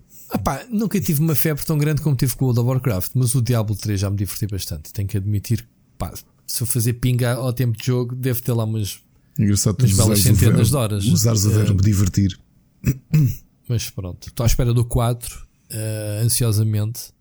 Sim, estou ansioso pelo Diablo 4, ao contrário de, de que possa transparecer nas minhas últimas intervenções a falar sobre a Blizzard. Lembrando que o Greg Street é um vira-casacas do caraças. Se calhar a, a Blizzard está na, na porcaria por causa deles ter ido embora. Estou a brincar. Há tanta gente que se foi embora, coitados. Uh, mas o Greg Street, a última vez que eu vi, e sim, eu estive com o Greg Street, eu entrevistei o Greg Street. Também foi na BlizzCon. Também tu? Na BlizzCon, não, Blizz... mas também já estive ah, com ele. Ah, ele é um vendido, é fácil. É um small fish na indústria. Estou a brincar. Estou a brincar. Mas, uh, mas entrevistaste o tempo Blizzard ou Riot já? Riot já. Pessoalmente? Pessoalmente. Testa a testa? Testa a testa. Muito sim. bem. Eu gajo é simpático. Eu, eu fui na BlizzCon e ele foi na expansão do Warlords of Draenor. Foi quando eu lá estive. Quem diria que ele se ia embora? Acho que foi logo a seguir que ele se foi embora. Dessa, Também acho que sim, se bem me lembro. Dessa. Bom, whatever. Então pronto, e vai ser coisinhas da, da Riot. E já há previsões assim do próximo jogo ou o primeiro jogo desta nova fase deles. Epá, não sei não qual deles. Há de Daqueles ser o jogo 20 de... jogos que eles anunciaram, algum que esteja tipo já 2020 tipo Já, já. O ou... logo de início vai ser o de cartas. O das cartas, é. pois. Já eu já joguei, pá, e tu, tu, e tu há um tempo para escrever sobre ele porque adorei o jogo. Adoraste, Como jogo de cartas está muito bem pensado, tem ali coisas muito originais. Okay. E, e não precisas conhecer o lore do, do, do, do League of Legends para aproveitares, portanto, já é bom. Mas o League of Legends tem ser um grande lore, né? As personagens. Pá, de início é, aquilo tipo lore era um bocado salganhado aqui. Olha, tens aqui piratas, ninjas, uh, uh, espíritos, uh, okay, robôs. Foram buscar alguém para escrever e unificar o universo. Sim, aos é? poucos foram unificando aquilo e agora parece-me mais coeso. E acho Muito que esta bem. estratégia toda até da série de televisão há de ser, há de ser com isso também. Pois, vamos ver, vamos ver. Olha, vamos passar à, à próxima mensagem. Vamos passar à, à mensagem do Mocas. Boa noite, boa noite Ricardo, boa noite Rui. Espero que esteja tudo bem com vocês os dois. Peço desculpa mais uma vez pela uh, a hora tardia do envio desta mensagem. Uh, mas aí vai. Uh, hoje é relacionado com o Warcraft 3 Reforged que comprei a semana passada. Uh, tem uh, acesso online somente de momento e é fabuloso. Portanto, eu gosto muito desta franquia e já tinha algumas saudades e pelo menos eu tinha a noção que as coisas antigamente já eram assim como estão neste momento, bonitas, mas não. nada a ver. De qualquer das maneiras, a minha questão é porque surgiu recentemente aqui o, a notícia que os produtores queriam alterar algumas coisas na lore e introduzir novos elementos e, e, teriam que fazer novas, uh, novas CGIs ou novas intros em vídeo e teriam que alterar as vozes de algumas personagens que fariam também com que elas alterassem os seus, as suas vozes de comando durante o jogo. Só que os fãs, entretanto, foram contra essa opção Uh, deve ser também pela nostalgia, pelo hábito. Não, não, não, iriam querer que certas personagens, por exemplo, a Silvanas, trocasse, trocasse de voz, ou fosse outro ator e, e, os, e as, as vozes de comando fossem diferentes quando eles clicavam na personagem durante o jogo ou lhes dessem alguma ordem. Então eles voltaram atrás com essa decisão e acho que vou manter tudo igual.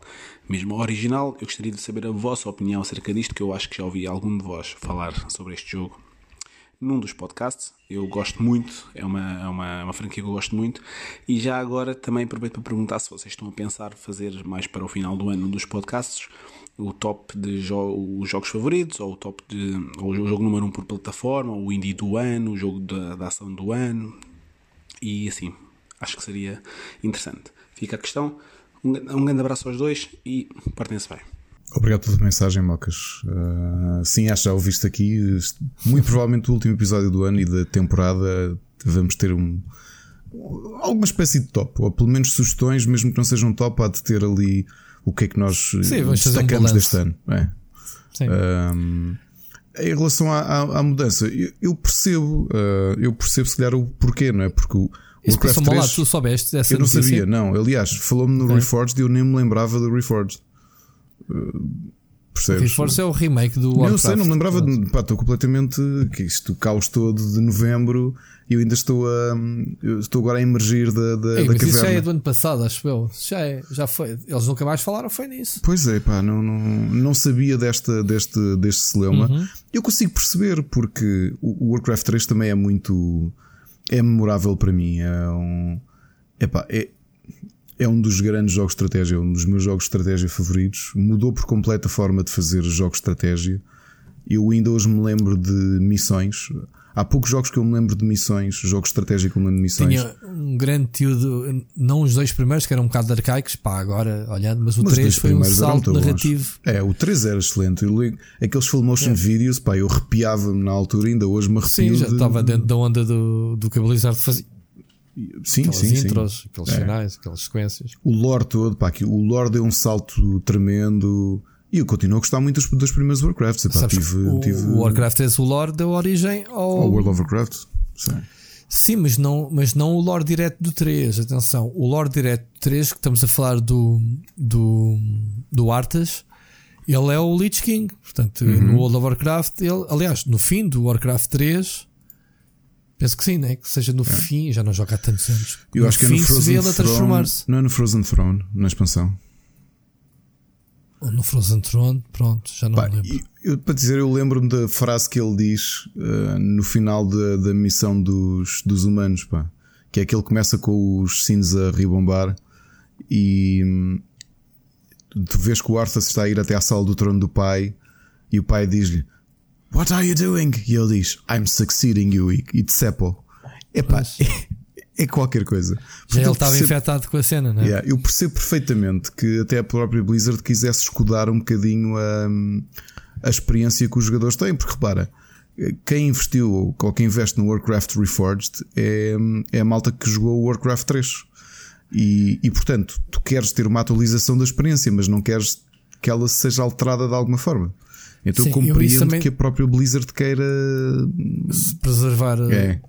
As. É, é, assim, eu não sei em concreto e vou falar isto baseado no que o Mocas disse. Se eles querem introduzir novos features, ou seja, não querem fazer um mero remastered, isso eu acho que é de louvar. Já, já dei aqui a minha opinião de como é que são feitos os remasters, não é só transpô-los a funcionar, se possível eh, melhorar gráficos, eh, animações Obviamente estamos a falar de um universo que continua vivo no World of Warcraft e se estamos a falar que a Sylvanas até vai ser a protagonista da próxima expansão, ou uma das protagonistas, inclusive o Lich King, que vimos na, no trailer que é o Arthas, lá está, ironicamente, e, e, a Blizzard nunca faz um nó sem desatá-lo. Se vamos lançar um Warcraft 3 Re, uh, Reforged, porque não lançar uma expansão para o World of Warcraft que está diretamente associada a esta uhum. temática? Lá está de eu ter dito que a expansão do Lich King era a que estava ligada à história do Arthas. O Arthas é o Lich King.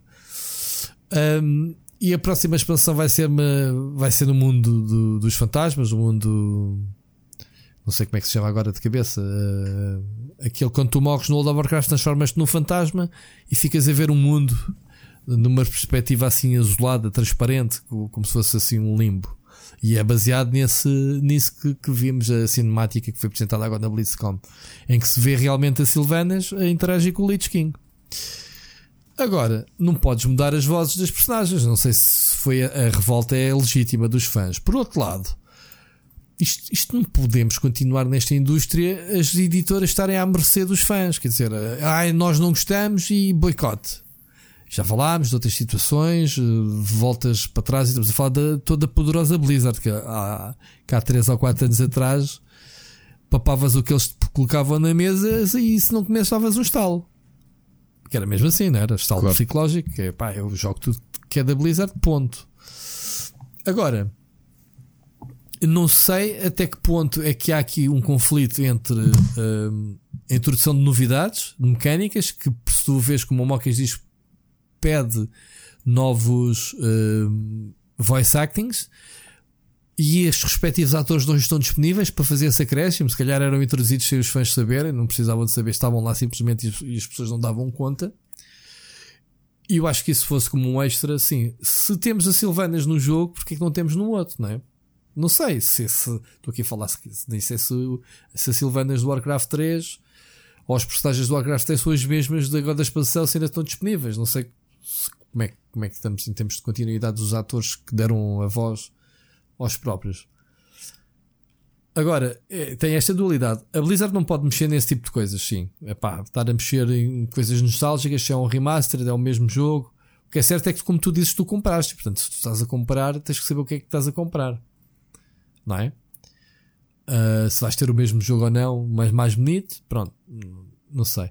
Já tinha ouvido falar, lá está, a beta foi expandida na BlizzCon para todos e ele, como comprou o jogo agora em pré-order, teve acesso antecipado a essa beta. Daí tu dizes que não dá para jogar outra coisa senão multiplayer, tu estás simplesmente a jogar a beta multiplayer, que é aquilo que já está disponível para alguns. Mas pronto, Mocas, é essa a minha opinião. Ricardo, uh, acrescentas Sim, alguma é coisa? Isso. Não, quero, aproveitando que, que, que, estamos a gravar este dia 9, uh, eh, uma, uma notícia triste. Uh, ontem à noite, dia 8, morreu um grande ator, o René Auberjonois, uhum. que se calhar o nome à primeira vista pode não pode não soar. É do Star Trek, não é? é? Pode não soar similar, mas sim, ele, ele foi. Ele é conhecido por muitas coisas. Uh, realmente por fazer de Odo no Star Trek Deep Space Nine.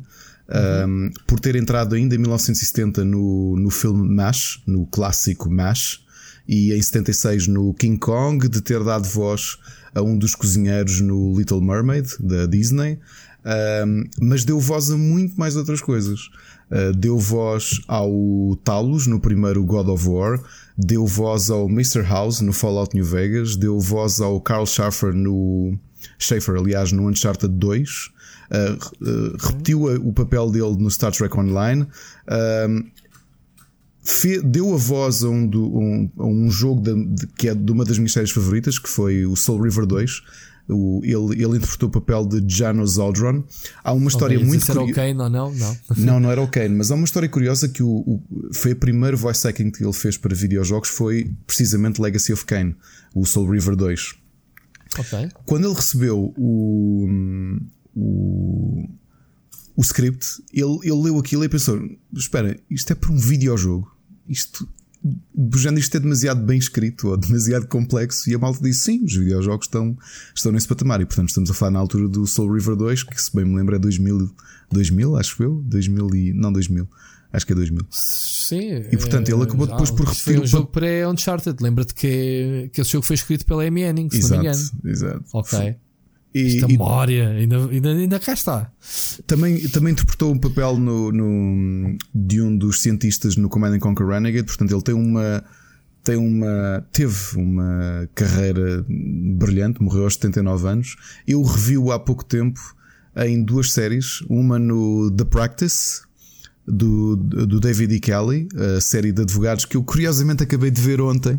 Uh, em que ele interpretava o papel de um juiz, portanto, deve ter entrado em quatro episódios e um deles ele recebeu uma nomeação para Emmy, portanto, só para ver, dos várias nomeações e prémios que ele recebeu na vida, um deles foi do The Practice, e depois no spin-off do The Practice, ele foi um dos atores principais com um personagem diferente, o que é aquela coisa irónica que é ele começou no The Practice com, a fazer de juiz e depois no spin-off era um personagem, era um do main cast. O René Bourgeois era realmente um grande ator, tinha uma ótima voz, foi um grande voice actor, teve uma carreira brilhante na animação, no cinema, na televisão, nos videojogos e infelizmente morreu ontem à noite. Uh, foi, foi e, de alguma doença? Ou por acaso acho que não, não revelaram ainda, não sei. Hum. Ah, uh, desculpa, já, já revelaram. Um, foi de cancro do pulmão. Pois, pois. E portanto, aproveitamos também aqui o momento para agradecer o, o contributo que ele deu a tantos, tantos mídias. Não sabia todos esses pormenores, mas. É, tem uma pá, carreira. Quem olha para a fotografia dele realmente é daqueles atores que tu não conheces o nome, mas que parece que já viste a cara dele é, é. em montes de coisas que te passam ao lado, mas que está lá, não é? Há, há atores que são assim. Uh, aparecem. Já vi este gajo, mas não sei aonde. Mas eu conheço. Yeah. É um bocadinho por aí. E portanto. bem, fica aqui a homenagem. É. Exato. Exato. Que é aquilo que, que gostamos de trazer vários assuntos, incluindo, obviamente, homenagens a quem merece. Muito bem, muito obrigado, Ricardo, por teres lembrado nem sequer estava previsto, malta. Cá está o nosso semana toda a fazer este script. Ainda conseguimos improvisar durante o episódio. Já viste, Ricardo? É, pá, foi pronto. Daquelas caíram meus no, no, nas notícias. Eu fiquei, pá, foi aquelas tristezas realmente, porque eu já tinha falado aqui de Boston Legal e depois voltei atrás para ver a série original, The Practice, e ele é um dos uhum. atores principais. E tu tens estado a falar. É mesmo Exato. principal ele. No Boston Legal é, é ator principal, é, um do, é do main cast. No The Practice era um recurring actor naqueles sei lá, cento e tal episódios, apareceu em quatro, mas um deles foi tão memorável que ele até recebeu nomeação para, para, para Emmy e com toda a justiça. E era um grande ator. Muito bem. E deu-me vontade de rejogar Legacy of Kain. Já agora. Epá, já falámos nisso, né? está no limbo, não há versões remastered nem não sei o quê. Eu ainda tenho pesadelos com, com o Legacy of uh, o, o Souls 2. O Blood Omen 2 o Blood Omen 2 nós controlamos os dois personagens, não é? Não, isso é o, não, o Defiance. É o quinto jogo. O Defiance. Então é, no Soul River 2, o rei dos níveis são um puzzle, pá, são labirínticos uhum. uh, e irritava-me tanto. pá, porque na altura os gráficos eram um bocado copy-paste dos cenários dos outros, portanto, e não Sim. havia muitas referências para tu te orientar. É, às vezes perdias-te um bocado, é verdade. Pá, perdiste e, e, era muito vertical o jogo, daquelas uh, saltos de um lado para o outro e não sei o quê. Epá, e, e chateava-me a brava andar perdido. Eu perdia tanto tempo à procura do, do caminho. Pá, já nem me lembro se acabei o jogo na altura ou não. Mas pá, o jogo era brutal, sim. Concordo. Aliás, a, a personagem, o Raziel, é tipo pff, personagens mais fixes do, do videojogo. Uhum. Se bem que de toda a série, já queres falar do Kane, o primeiro Legacy of Kane, o Blood Omen, certo? É o Blood Omen, exatamente. Eu Sim, gostei muito desse jogo e esse jogo na altura, e esse jogo, aliás, não tem nada a ver com os jogos seguintes. Portanto, é um jogo não, RPG top-down. Sim, dificílimo. Yeah. E com... esse acabei. Eu também acabei. Eu acabei eu gostei todos, a forma como tu controlavas um, um cavaleiro, né? era um knight que depois é, é mordido e depois tem aquela dualidade né? de. É, e ali começam a ser eh, já falámos aqui sobre isso. O Legacy of Kain, para a época, era possivelmente a série mais complexa a nível narrativo que, que existia, porque o, o, universo deles era muito, muito complexo. Pois aquilo entrava ali naquelas questões do, do equilíbrio do tempo, da linha do tempo, e hum, com aqueles pilares que tu visitavas no primeiro e que depois uhum. revisitavas nos jogos todos, que eram os pilares de Nosgoth, uhum. que depois tinha lá aquela entidade, aquela guardiã que, que falava contigo. E a história é muito boa. E, e é, é, aquela coisa. E foi. Eu acho que nunca tinha visto isto acontecer: que é tu começas. O, jogas o Blood Omen 1, que é um jogo completamente diferente. E a sequela, o, o teu protagonista é o vilão. Não é? No Soul River, o, Kane é o vilão. Tu controlas o Raziel, que era um, um soldado o dele. Raziel que foi queimado, queimaram-lhe as asas. O, É, o, o Kane partiu-lhe, Kane, sim. queimou-lhe as asas e ele depois. E, Sim, e sim. é engraçado quando vês depois no, no Defiance, não fazendo spoiler, apesar de já terem passado muitos anos, acho que não é justo estragar-vos a história. Quando tu vês o desfecho de jogar Defiance, é brutal. É, tu vês cinco jogos muito complexos. Um deles é mais fraco, o Blood Omen 2 era fraco. Uh, também acho que não foi escrito pela mesma, não foi escrito pela, pela Anne Hanning sequer. Um, mas tu vês no final o que é que aquilo dá quando finalmente controlas os dois personagens num jogo só. É muito bom. É mesmo Yeah. muito bom. Fica aqui a recordação também do jogo. Olha, temos aqui uma notícia que saiu esta semana que foi eh, o Tron Evolution foi bloqueado. O jogo nem tem 10 anos ainda, com 9 anos, graças a problemas de DRM, foi abandonado basicamente. O que é que tu dizes sobre isto? Isto é demasiado estúpido, mano. Este DRM já aqui falámos vezes sem conta o, quão- o- a praga que é, não é? Nesta indústria. As medidas anti-pirataria. Olhem, isto vai Isto, cair numa zona cinzenta, mas toda a gente comprou o Tron e neste momento está bloqueado. Existem, exato, existem formas de vocês ultrapassarem isso. E agora, falem de legitimidade ou não, a realidade é que isto é. Muitas destas pessoas têm o jogo físico, porque não me lembro do jogo estar em nenhuma, em nenhuma plataforma digital. Arranjem forma de o conseguir jogar, de conseguir jogar o jogo que vocês compraram e que tem o disco, e arranjem forma de o conseguir jogar, seja por onde der. Ok? Aqui É há da legitimidade. vossa para- parte que, que vocês não estejam a... Se bem que estamos naquela mesmo comprado físico, tu tens um contrato de utilização, blá blá blá blá. A gente dá como adquirido, compraste o jogo físico, o disco é teu e aquilo que está lá dentro tens que o jogar para a vida toda. O que se tu leres os, os EULAs não é bem assim, não é? Pois eu sei. contratos de utilização. Agora, eh, só que o jogo só tem 9 anos, mas não é propriamente uma pérola daquelas que Sim. daqui a 30 anos já não existem plataformas para jogar isto e não tens. Percebes? O jogo tem 9 anos. 9 anos não é nada. 9 anos estavas a jogar PlayStation 3, meu. Exato. Estás a perceber?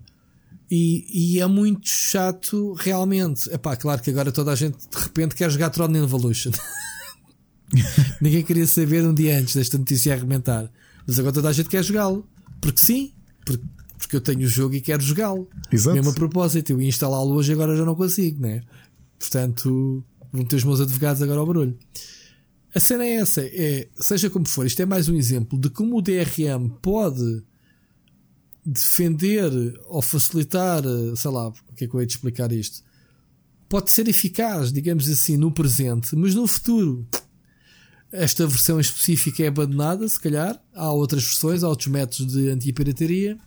E quem sofre com isto é o próprio legado, né? os próprios jogos. Eu nem me lembro se este Tron Evolution é bom ou não, eu não me lembro se ter jogado isto. Eu joguei o Tron 2.0, que era da Monolith, que era basicamente a sequela do filme antes de existir a sequela do filme. Aquele jogo que era tão bom e tão dentro do espírito que era considerado uma sequela do oficial do filme. Não sei se jogaste esse. Não, não. não Era o. FPS, era da Monolith, pá, os gajos eram muito bons. Os gajos que fizeram o Fear. Sim, sim, sim, sim, sim. Ahm, dentro do espírito, dentro do grafismo, dentro daquela perspectiva do trono, pronto, basicamente. Este jogo não conheço, não me lembro sequer de quem é que o fez, mas a cena é, é- não interessa ao jogo, interessa é a atitude, interessa a- o que é que aconteceu ao jogo, não é? Que é que a gente tem a dizer sobre isto? DRMs. Pá, eu sei que isto está a ter implicações legais para quem, para quem tiver o jogo e quiser jogar. Não sei se isto vai fazer rolar muita tinta ou se vai ser finalmente o ponto em que vamos discutir a propriedade, discutir do ponto de vista legal e se calhar até a própria União Europeia vai ter que chegar à frente para, para justificar isto. É pá, porque eu, eu lembro, falando, falando novamente da Celine Dion, eu tenho um disco dela que eu comprei-o, que foi o. hum, Agora não me lembro o nome dele. Desculpem. Uh, há, há de chegar. Há de chegar. Ok? Interessa. Uh, assim que trazia DRM, de, trazia DRM da Sony. E quando tu eu na altura não tinha a aparelhagem, ou a aparelhagem tinha ido para arranjar. Isso era naquela época em que hum, uma maluquice que eles quiseram, ah, vamos levar os CDs de música para os PCs e traziam algo interativo no próprio CD. Não, ainda era mais, mais chato do que isso. Foi uma fase em que. A New DS Cam é o nome do disco. Ahm, numa fase em que tu, como, como havia muita cópia pirata de discos, o- o- muitos discos da Sony, o que traziam era um DRM, que era quando tu colocavas o disco para tocar no computador, aquilo tinha o autorun e o autorun automaticamente bloqueava-te o Windows. Para quê? Epá, Para não ouvires no computador.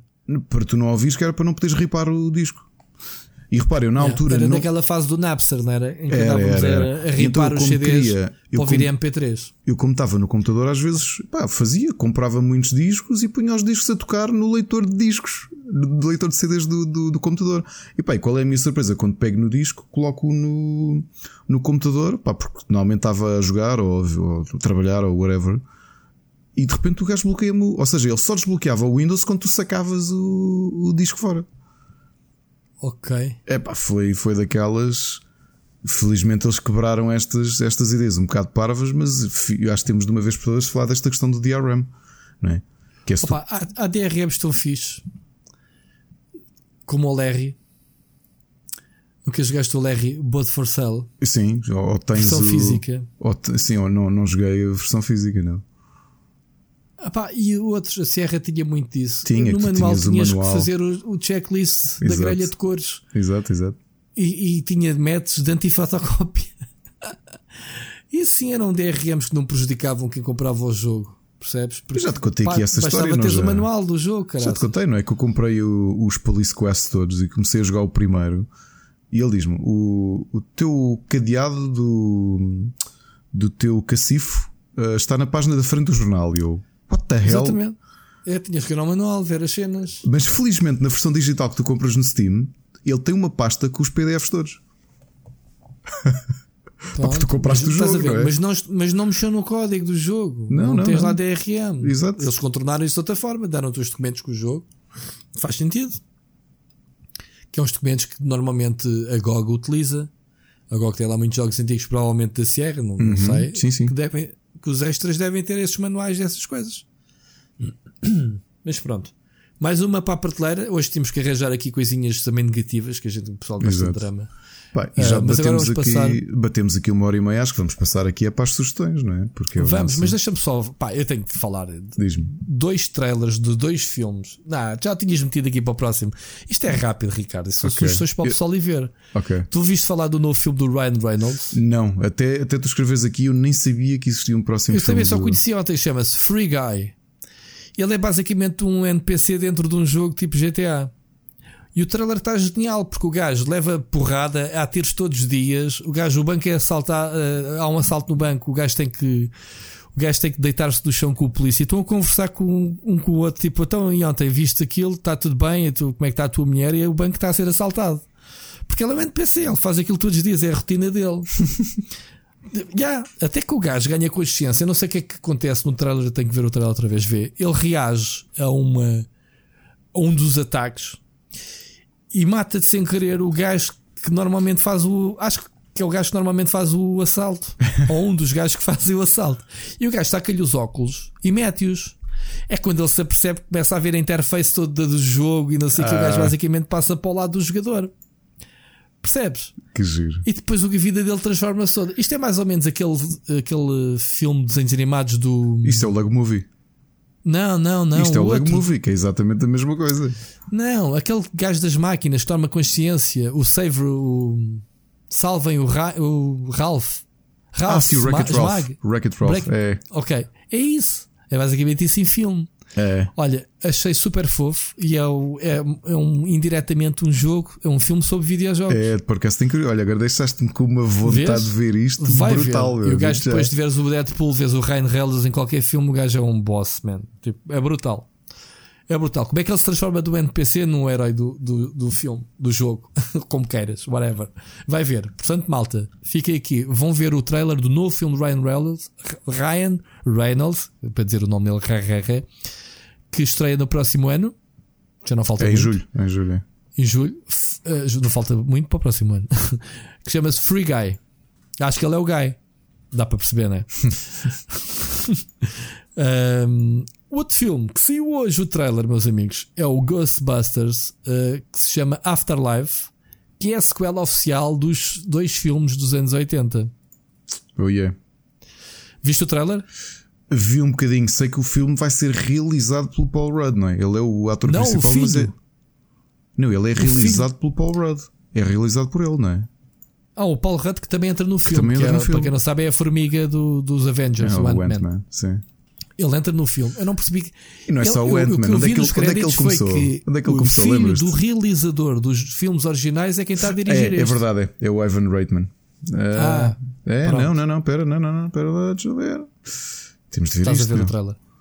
Então podes estar a ver o trailer em tempo Não estou a ver, não, meu. Estou a ver quem é que é o realizador porque eu li isso assim de relance e quero Não, saber se isto li, é verdade. eu li que era o filho do realizador original. É verdade, é o Justin Reitman. É que é o realizador. É verdade.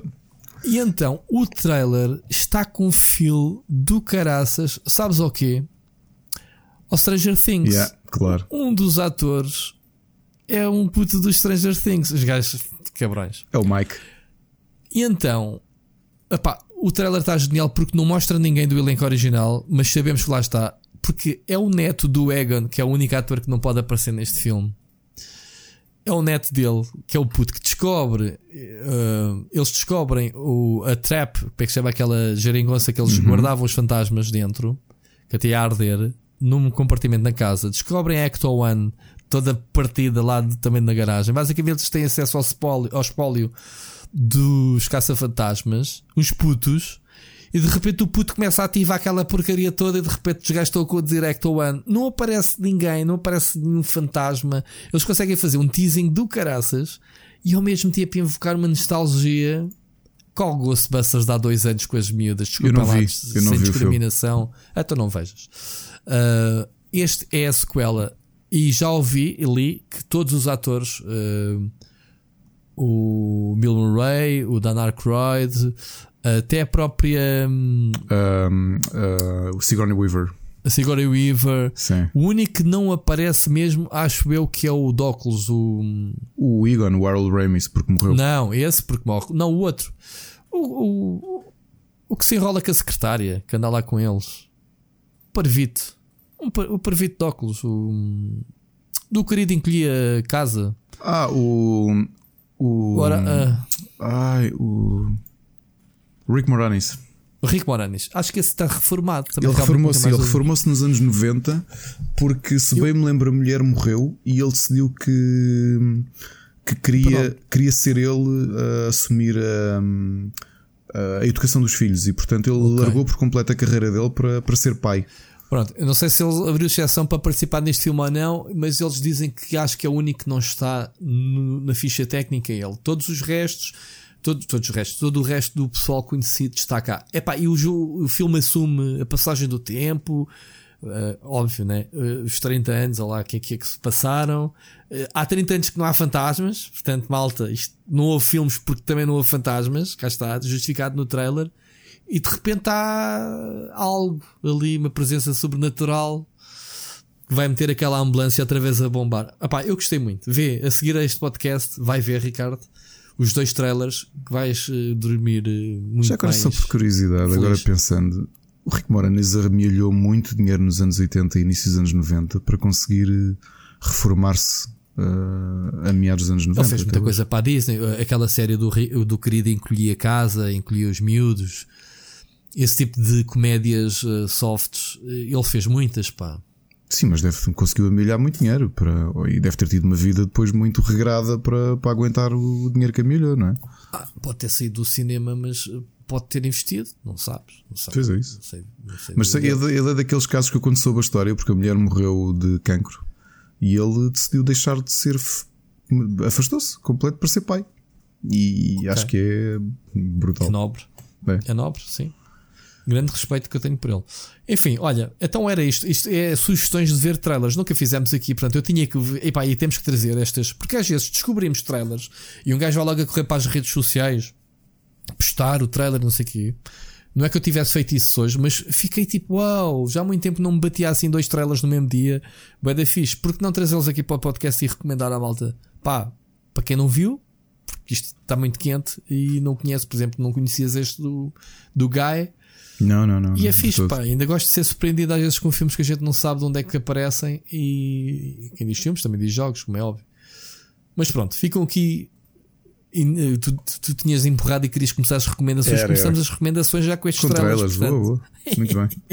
Siga, passa Olha, o que é que eu tenho? Há bocado tinha dito que ia falar do meu álbum da década, que eu já te falei há uns dois anos, acho eu, ou mais, no teu canal. Uh, quando me entrevistaste, eu disse-te o meu álbum da década, o álbum de Steven Wilson, o Hand Cannot Erase. Quando eu te entrevistei, foda. Pá, precisamos de mais, é, Quando tivemos à conversa, jovem. Ai, que tu me entrevistaste. Quando é que tu me vais entrevistar, Ricardo? Exato, vou-te entrevistar hoje. Uh, o, o Hand Cannot Erase é sobre a história, uma história estranha que, de uma mulher que morreu em 2013 em Londres e que esteve 3 anos morta. Uma, uma Com a brincadeira 30... não apanhei o nome, é o Hand Cannot Erase do, do Steven Wilson, que é baseado okay. numa história uh, real que aconteceu. Isso é um uma... filme ou série? Pera, é um álbum de música. Ah, um álbum What que é sobre fuck? uma notícia. Ok Sim. Que, que surgiu e que, entre, e, e, que ele conheceu porque viu um filme em documentário de 2011 que eu entretanto já vi, que chama-se Dreams of a Life e que fala precisamente esta pessoa, de Joyce, Joyce Vincent, que era uma rapariga, uma londrina de Hammersmith, que, que foi lentamente afastando-se de toda a gente e ao ponto de morrer em casa e só descobrirem três anos depois. E quando a polícia entrou em casa porque o, ela vivia num, numa casa de, de renda social. Quando o, a Segurança Social avisou a polícia, foram lá e ela estava sentada no sofá, já decomposta, com a televisão ligada. E então, isto aconteceu? Isto aconteceu mesmo. Ela esteve 3 anos morta e não houve ninguém a perguntar, nem a família, nem amigos. Ela afastou-se completamente de toda a gente. Isto foi em 2003, mas, em Londres. Mas como é que ela se desliga?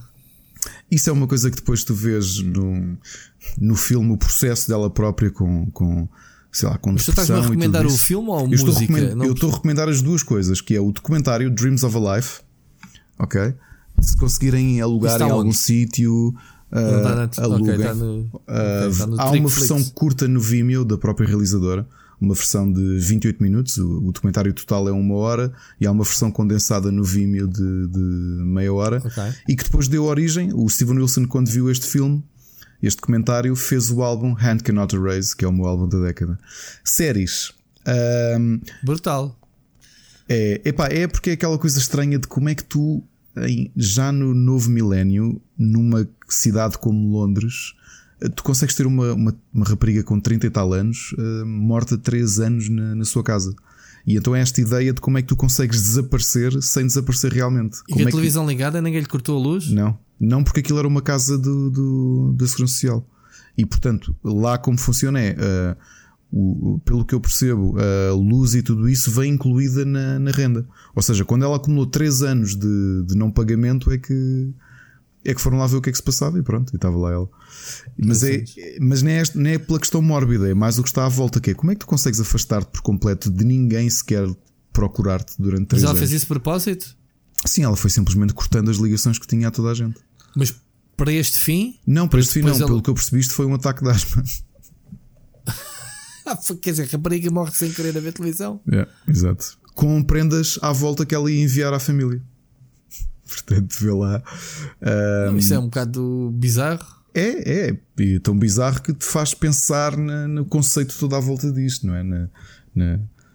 Imagina que tu, que tu conseguirias cortar os elos de ligação de forma que ninguém reparasse que tu desapareceste. Bem, entretanto, num tom mais positivo, um, por causa de no outro dia ter, que, triste ter tropeçado numa, numa sitcom no Netflix, como sabem, eu gosto muito de sitcoms e faço um esforço para todas as temporadas ver pelo menos os pilotos de todas as sitcoms que estreiam na, na América para ver quais é que são aquelas que eu vou querer acompanhar.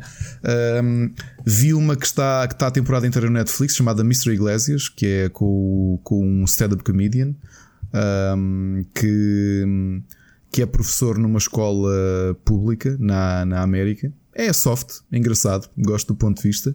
A Patricia Heaton, que para quem, é, para quem se lembra, era hum, a protagonista de uma série que teve muito sucesso cá em Portugal, que foi o The Middle, uh, voltou agora numa série nova que se chama Carol Second Act, em que ela é uma hum, cinquentona que decide largar a carreira que tem como professora e cumprir o sonho antigo, que era ser médica, e então ela é interna aos 50 anos.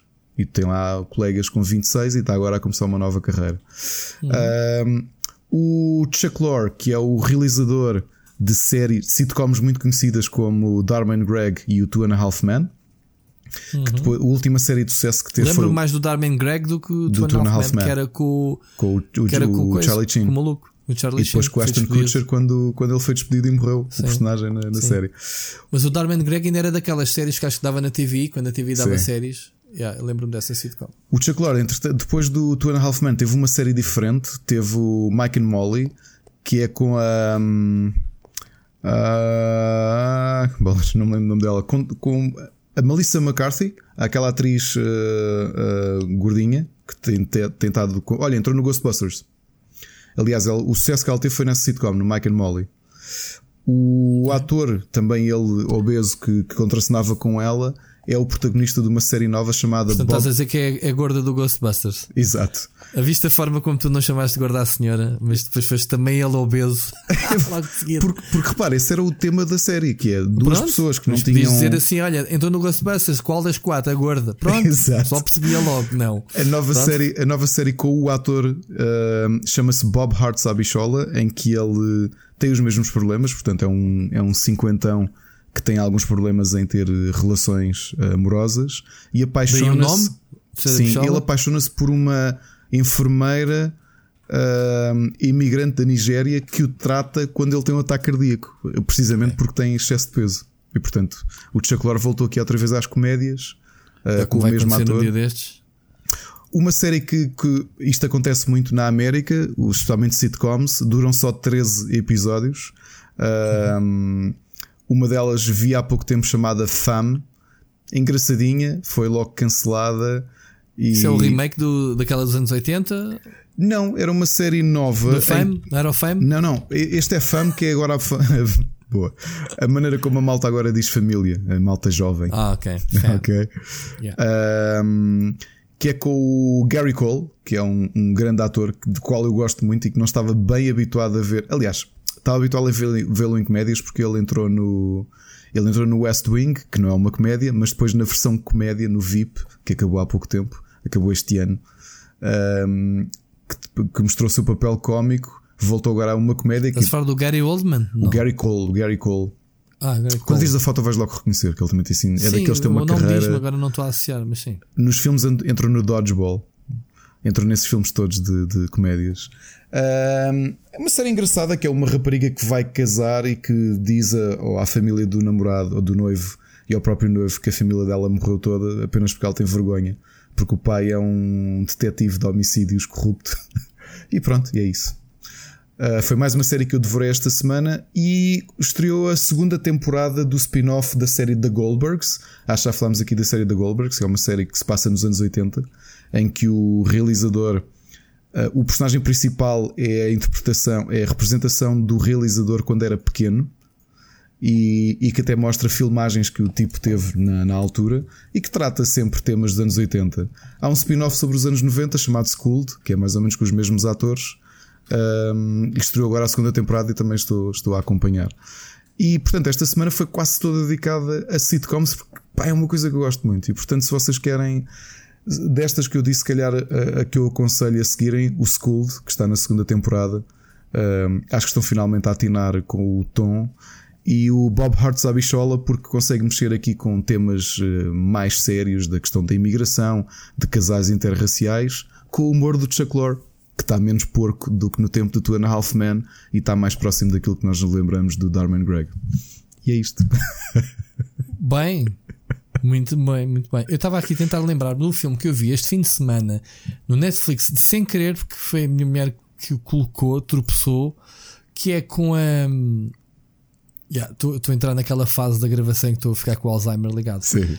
que é que basicamente eu vou dizer? O, foi nomeado agora os, para os Globos de Ouro. Aliás, não sei se viste a notícia de hoje, o Netflix dominou basicamente os Globos com, com o Irishman, que é um filme que eu recomendo, já acabei de ver Ainda na semana vi, passada, tinha começado a ver, que é muito bom. E este fim de semana vi é o, o filme com quem é que é? Com a. O filme da, da Scarlett Johansson?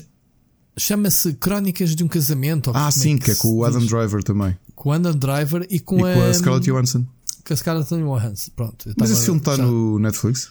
Está no Netflix. É novo. Eu nem sequer conhecia ela. Eu pensei, ela está. Pá, mas tu estás a ver este filme com estes dois atores e isto está no Netflix. Eu não ouvi falar. Se caiu de paraquedas lá. Tipo, pá, provavelmente não me chamou muita atenção. O filme é muito giro, mas pronto, não, não é aconselhado aos jovens. É, um, é basicamente um filme sobre um casal. O filme é todo durante um processo de divórcio em que eles se odeiam, mas que se amam ao mesmo tempo e, e, e que, se, que, se, começa a perceber a dependência que existe sempre um do outro, mesmo quando tu estás zangado, ao ponto de uma reunião de, com, com os advogados de estarem a a decidir o futuro do filho, né? a partilha da custódia e essas coisas todas, eles, eles decidirem fazer uma pausa para o almoço e haver uma pessoa começar a anotar o que é que cada um quer para comer e ele bem indeciso e a ex-mulher dele, tipo, hum, ele quer isto, isto e ele, e ele, ah, pois é isso. Tipo, ela ainda ser a mãezinha dele, né? Yeah. Como, como, como, faz o papel das nossas esposas. E é giro que ele apanha bem eh, a minha mulher a ver o filme comigo, tipo, olha, estás a ver? Estás a ver? Aquelas coisas que acontecem no casamento, discussões parvas e, e, pronto. E o filme é giro. O filme é giro, é um, um filme dramático, tem, tem comédia, mas não é. Percebes? É um filme vê-se, vê-se bem. Vê-se bem. Que aterrou ali com dois atores muito bons, como é óbvio, uh, que eles são. E pronto. Um, o Irishman é um, é um filme que vocês não vejam de um tirinho, porque pá, o filme é uma, uma estupa do caraças 3 horas e meia de filme. Há malta que sugere, eu já vi um artigo que é sugerir como é que tu podes ver o The Irishman como se fosse uma série. É, com, isso com é um, foi uma cena que, que na net, não sei se é oficial ou não. Do, não, não é, Netflix. não é porque o, o Scorsese disse logo, amigos, isto não é uma série de Netflix, isto é um filme. Portanto, vejam lá isto de uma vez. Sim, mas o pessoal divide muito bem aquilo, sem dar spoiler, Exato. que diz: olha. Uh, para quando ele sai do, do apartamento, vocês vão perceber em que cena é. Pronto, yeah, e realmente faz sentido. O, o filme é muito bom. Uh, já aqui falei dos efeitos especiais, do rejuvenescimento dos atores, o, o, sobretudo o, tanto o Al Pacino como o. Ai, lá está. O Joe Pesci? O Joe Pesci não, mas o principal, caraças, o. O De Niro. Robert De Niro. Posso, desculpem lá, mas eu estou cansado e doente. Já estou com os olhos aqui meio vesgas hoje. E a técnica de, de rejuvenescer estas personagens, digamos assim, levantou algumas questões éticas, aquelas coisas de até o ator morrer pode fazer filmes porque pode continuar a ser um galã de Hollywood se quiser, com uma atriz nova que ninguém vai notar. Está tão bem feito, realmente, só, só visto. É aquilo que, que a Marvel tem feito. Michael Douglas, por exemplo, já no, no, no Ant-Man teve esse visto algumas sequências de flashbacks, não sei se já viste esses filmes. Sim em que se vê novo. É tens realmente razão. Tu olhas para aqui, para os atores de televisão e séries, e isto é essencialmente Amazon e Netflix. Yeah. O, o, o, que, o que inicia aquela, aquele medo de Hollywood que é fogo. Estes gajos não se podem meter aqui no nosso clube privado, não é? Sim, mas neste momento dominaram. Steven Spielberg e não sei Repara, quê. dominaram duas coisas. Tens muitas nomeações para melhor filme que são filmes de Netflix. Yeah. Atores que são de filmes de Netflix e, este, e a televisão. São tu de atores de aqui. Netflix, não. São de atores são que atores de, de filmes de Netflix. filmes para Netflix. E são grandes atores. Tu, onde é que tu consegues reunir um elenco Como no do Irishman, Irishman num, num filme de Hollywood neste momento? Que acho Tens aqui que... este Knives Out, que é um ensemble cast, mas pronto. Sim, Knives Out, sim, mas isso é uma, uma espécie da Agatha Christie, né? Dos tempos é, modernos. É um Rudanit, é. Por acaso era um filme que eu gostava de ver no cinema, que também tem, que metes no mesmo filme, no mesmo filme o James Bond e o Capitão América. O Capitão América com o cérebro fuck you, fuck you, fuck you, fuck you, fuck you, fuck you, fuck you. Não viste o trailer ainda desse filme? Não, não, não vi. Então vê. É o gajo basicamente tem uma cena que começa a mandar piretes a toda a gente presente na sala. Provavelmente alguém disse que o culpado era ele. Pronto, esse filme é giro. Parece-me ser giro. Um... Agora, realmente, eu, esta... eu corri as sete, os sete páginas de nomeações e essencialmente tudo o que é nomeações de atores e, e, séries e filmes é o único que tu tens ali uma diferença, mas praticamente eu diria que 80% é dominado por Netflix e Amazon. Que é uma eh, o que é que isto quer dizer que uh, estas plataformas já conquistaram os atores de Hollywood? Ou seja, tu não consegues ter chamar a atenção do público se não tiveres bons atores. Claro. quando tu, não... tu tens bons atores, tens bons filmes, bem, bem escritos. E atenção, isto o Irishman não faturou, nem pouco mais ou menos. Eles não sabem, ainda não contabilizaram o número de views que teve o Irishman desde que estreou.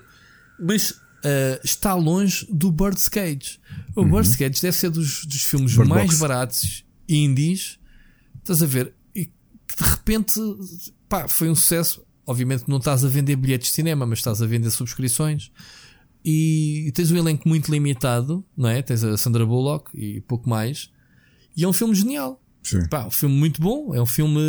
Olhem, só por curiosidade, tu lembras qual é que foi a primeira vez que uma série ou alguma coisa de, de streaming foi nomeada e ganhou e fez toda a gente pensar assim? Foi Netflix. Lá. Com uma nomeação ou duas, fez uma festa do Caraças nos Não, Oscars. que ganhou, ganhou, não que ganhou, foi o, ganhou foi o House Roma, of não Cards. Foi o ano passado. Não, foi o House of Cards. Não, Oscars. Não, Oscars, Oscars não estou a dizer. Estou a dizer a primeira vez que um prémio grande é ganho pelo, por, um, um, por um, um, serviço de streaming foi o House of Cards e depois nesse okay. ano ganhou o melhor ator dramático. Kevin Spacey, né? Kevin Spacey. Então a gente ficou assim, mas espera lá, isto também conta. Pois, do... é, é uma distinção estúpida porque uh, os Oscars obrigam a, a, que os filmes estejam no cinema não sei quanto tempo. A Netflix, como é que fez para contornar isso? Ao que parece, comprou. comprou Cinemas. um cinema uh, que ia ser fechado. Sim.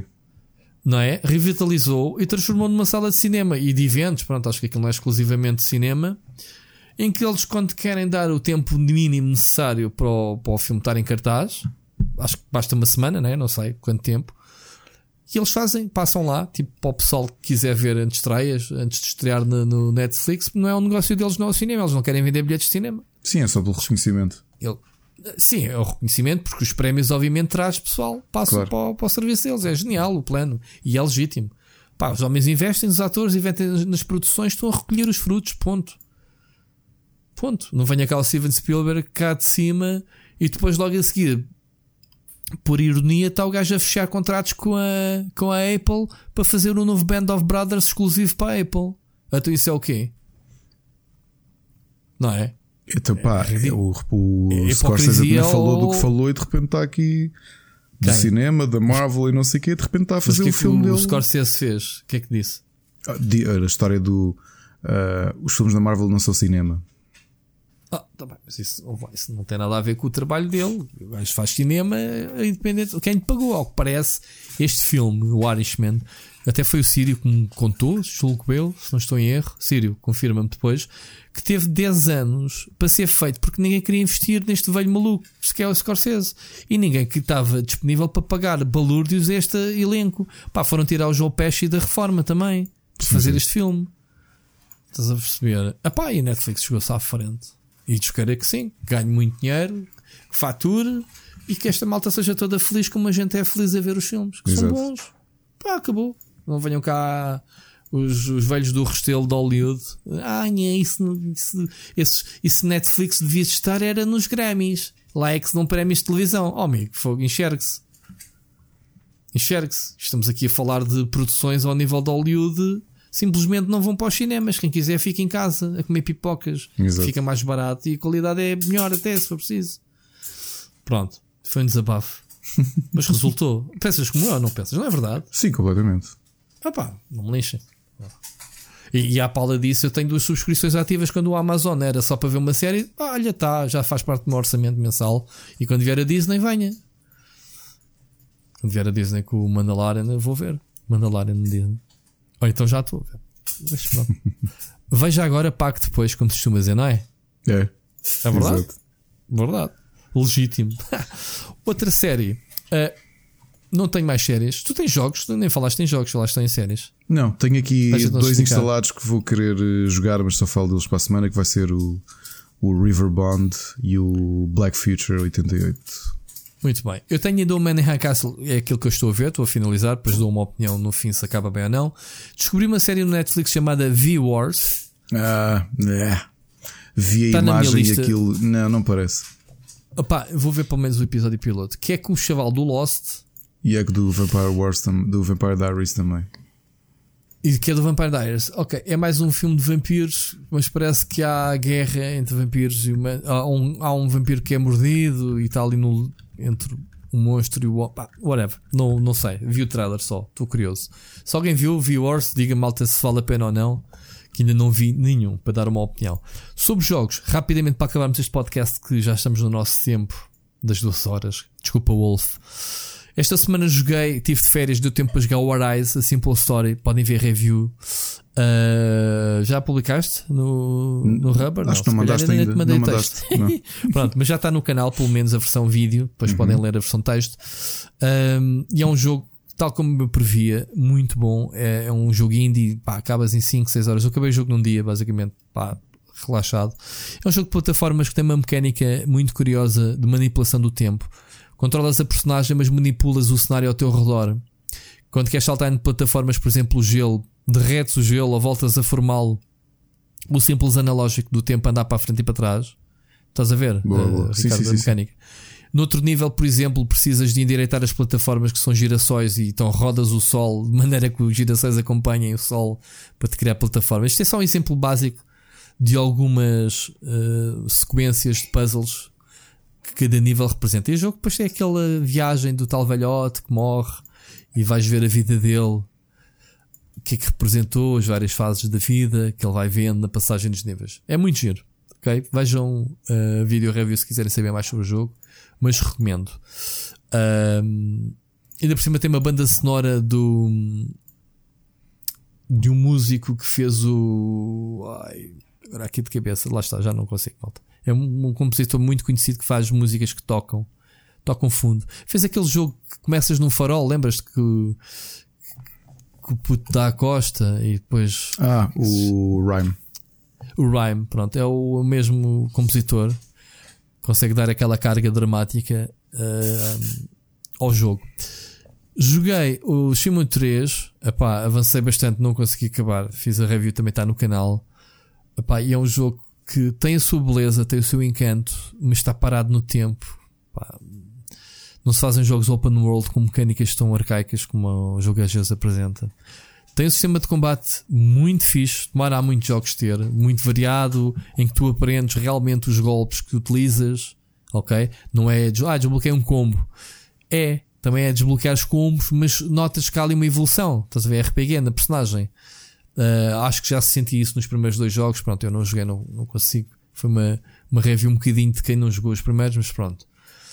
Um, e por fim, o meu jogo da semana é o Darksiders Genesis. Eu tanta força fiz para ter este jogo. Lá está, Ricardo, andei a semana toda a dizer: eu preciso deste jogo. Tinha uma série de fontes que me podiam enviar o jogo, uma delas enviou-me, foi a GOG. Uh, e é um jogo que, hum, à primeira vista, parece o Diablo 3, por causa da perspectiva isométrica, ou aérea, pelo menos. Mas depois acabas por descobrir que é muito igual ao primeiro e segundo jogo. Ao primeiro, pelo menos, porque o segundo já era mais um RPG. Uh, action, estás a ver? Nem sequer até muito RPG, é um jogo de ação. uh, que pode jogar cooperativo em split screen. Uma personagem controla o War, o outro o Strive, que é a primeira vez que aparece na série. Lembras-te? Sim, sim. Uh, que tu tiveste os três cavaleiros, os três primeiros, e supostamente o quarto era o Strife, e aparece o Strife, mas é com o War para fazer co-op.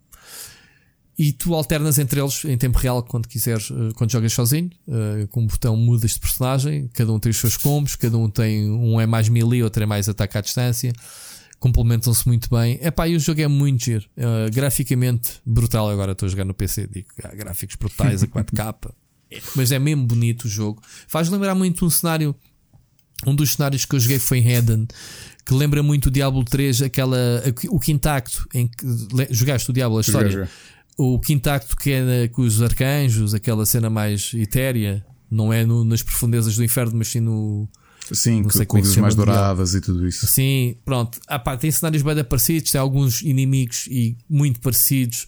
Lá está, porque os temas são iguais. Um é Diablo, o outro é os Cavaleiros do Apocalipse e os Anéis do Inferno, né? Aquelas histórias que se, quase que se cruzam. E em breve, análise também esta semana. Uh, análise, estou quase a acabar o jogo, estou a gostar muito. Having a blast, como se chama-se dizer. Uh, e o jogo, curiosamente, é dos jogos mais baratos que eu vi na última temporada. Um jogo acho que custa nem 30 dólares. Epá, e é um dos jogos que tem uma longevidade do caraças, incentiva-te a repetir. Tem um sistema de arenas em que vais desbloqueando com dificuldades superiores, só para aquele pessoal que quer estar com vagas de inimigos ali a, a esmagar botões. O jogo é super divertido. Portanto, Pode uma espécie de preview férias. que eu deixo aqui. Yeah. Uma, uma preview que eu vos deixo aqui como aperitivo à review que sai depois na, na semana. Ok? É só isto, Ricardo. Ok. Acho que Acho que não há mais nada. Foi, foi um episódio, acho que, que tem o mesmo tempo, mas sinto que falámos pai de 20 temas diferentes. Hoje aquela cena de- dos, das cacauetes funcionou aqui bem. Funcionou, funcionou. É assim, Era o numa objetivo, fase, menos. fase sem. O pessoal sem- sentir que chegou ao fim de duas horas que, que ouviu cinco. Com Exato. tantos temas. E vão Acho se queixar e dizer assim: vocês são malucos, meu, não parem com isto. Yeah. É até a boca secar.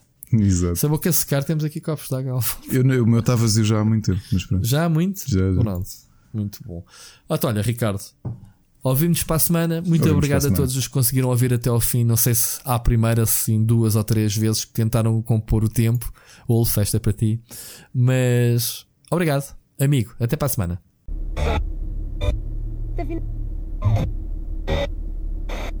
Tá.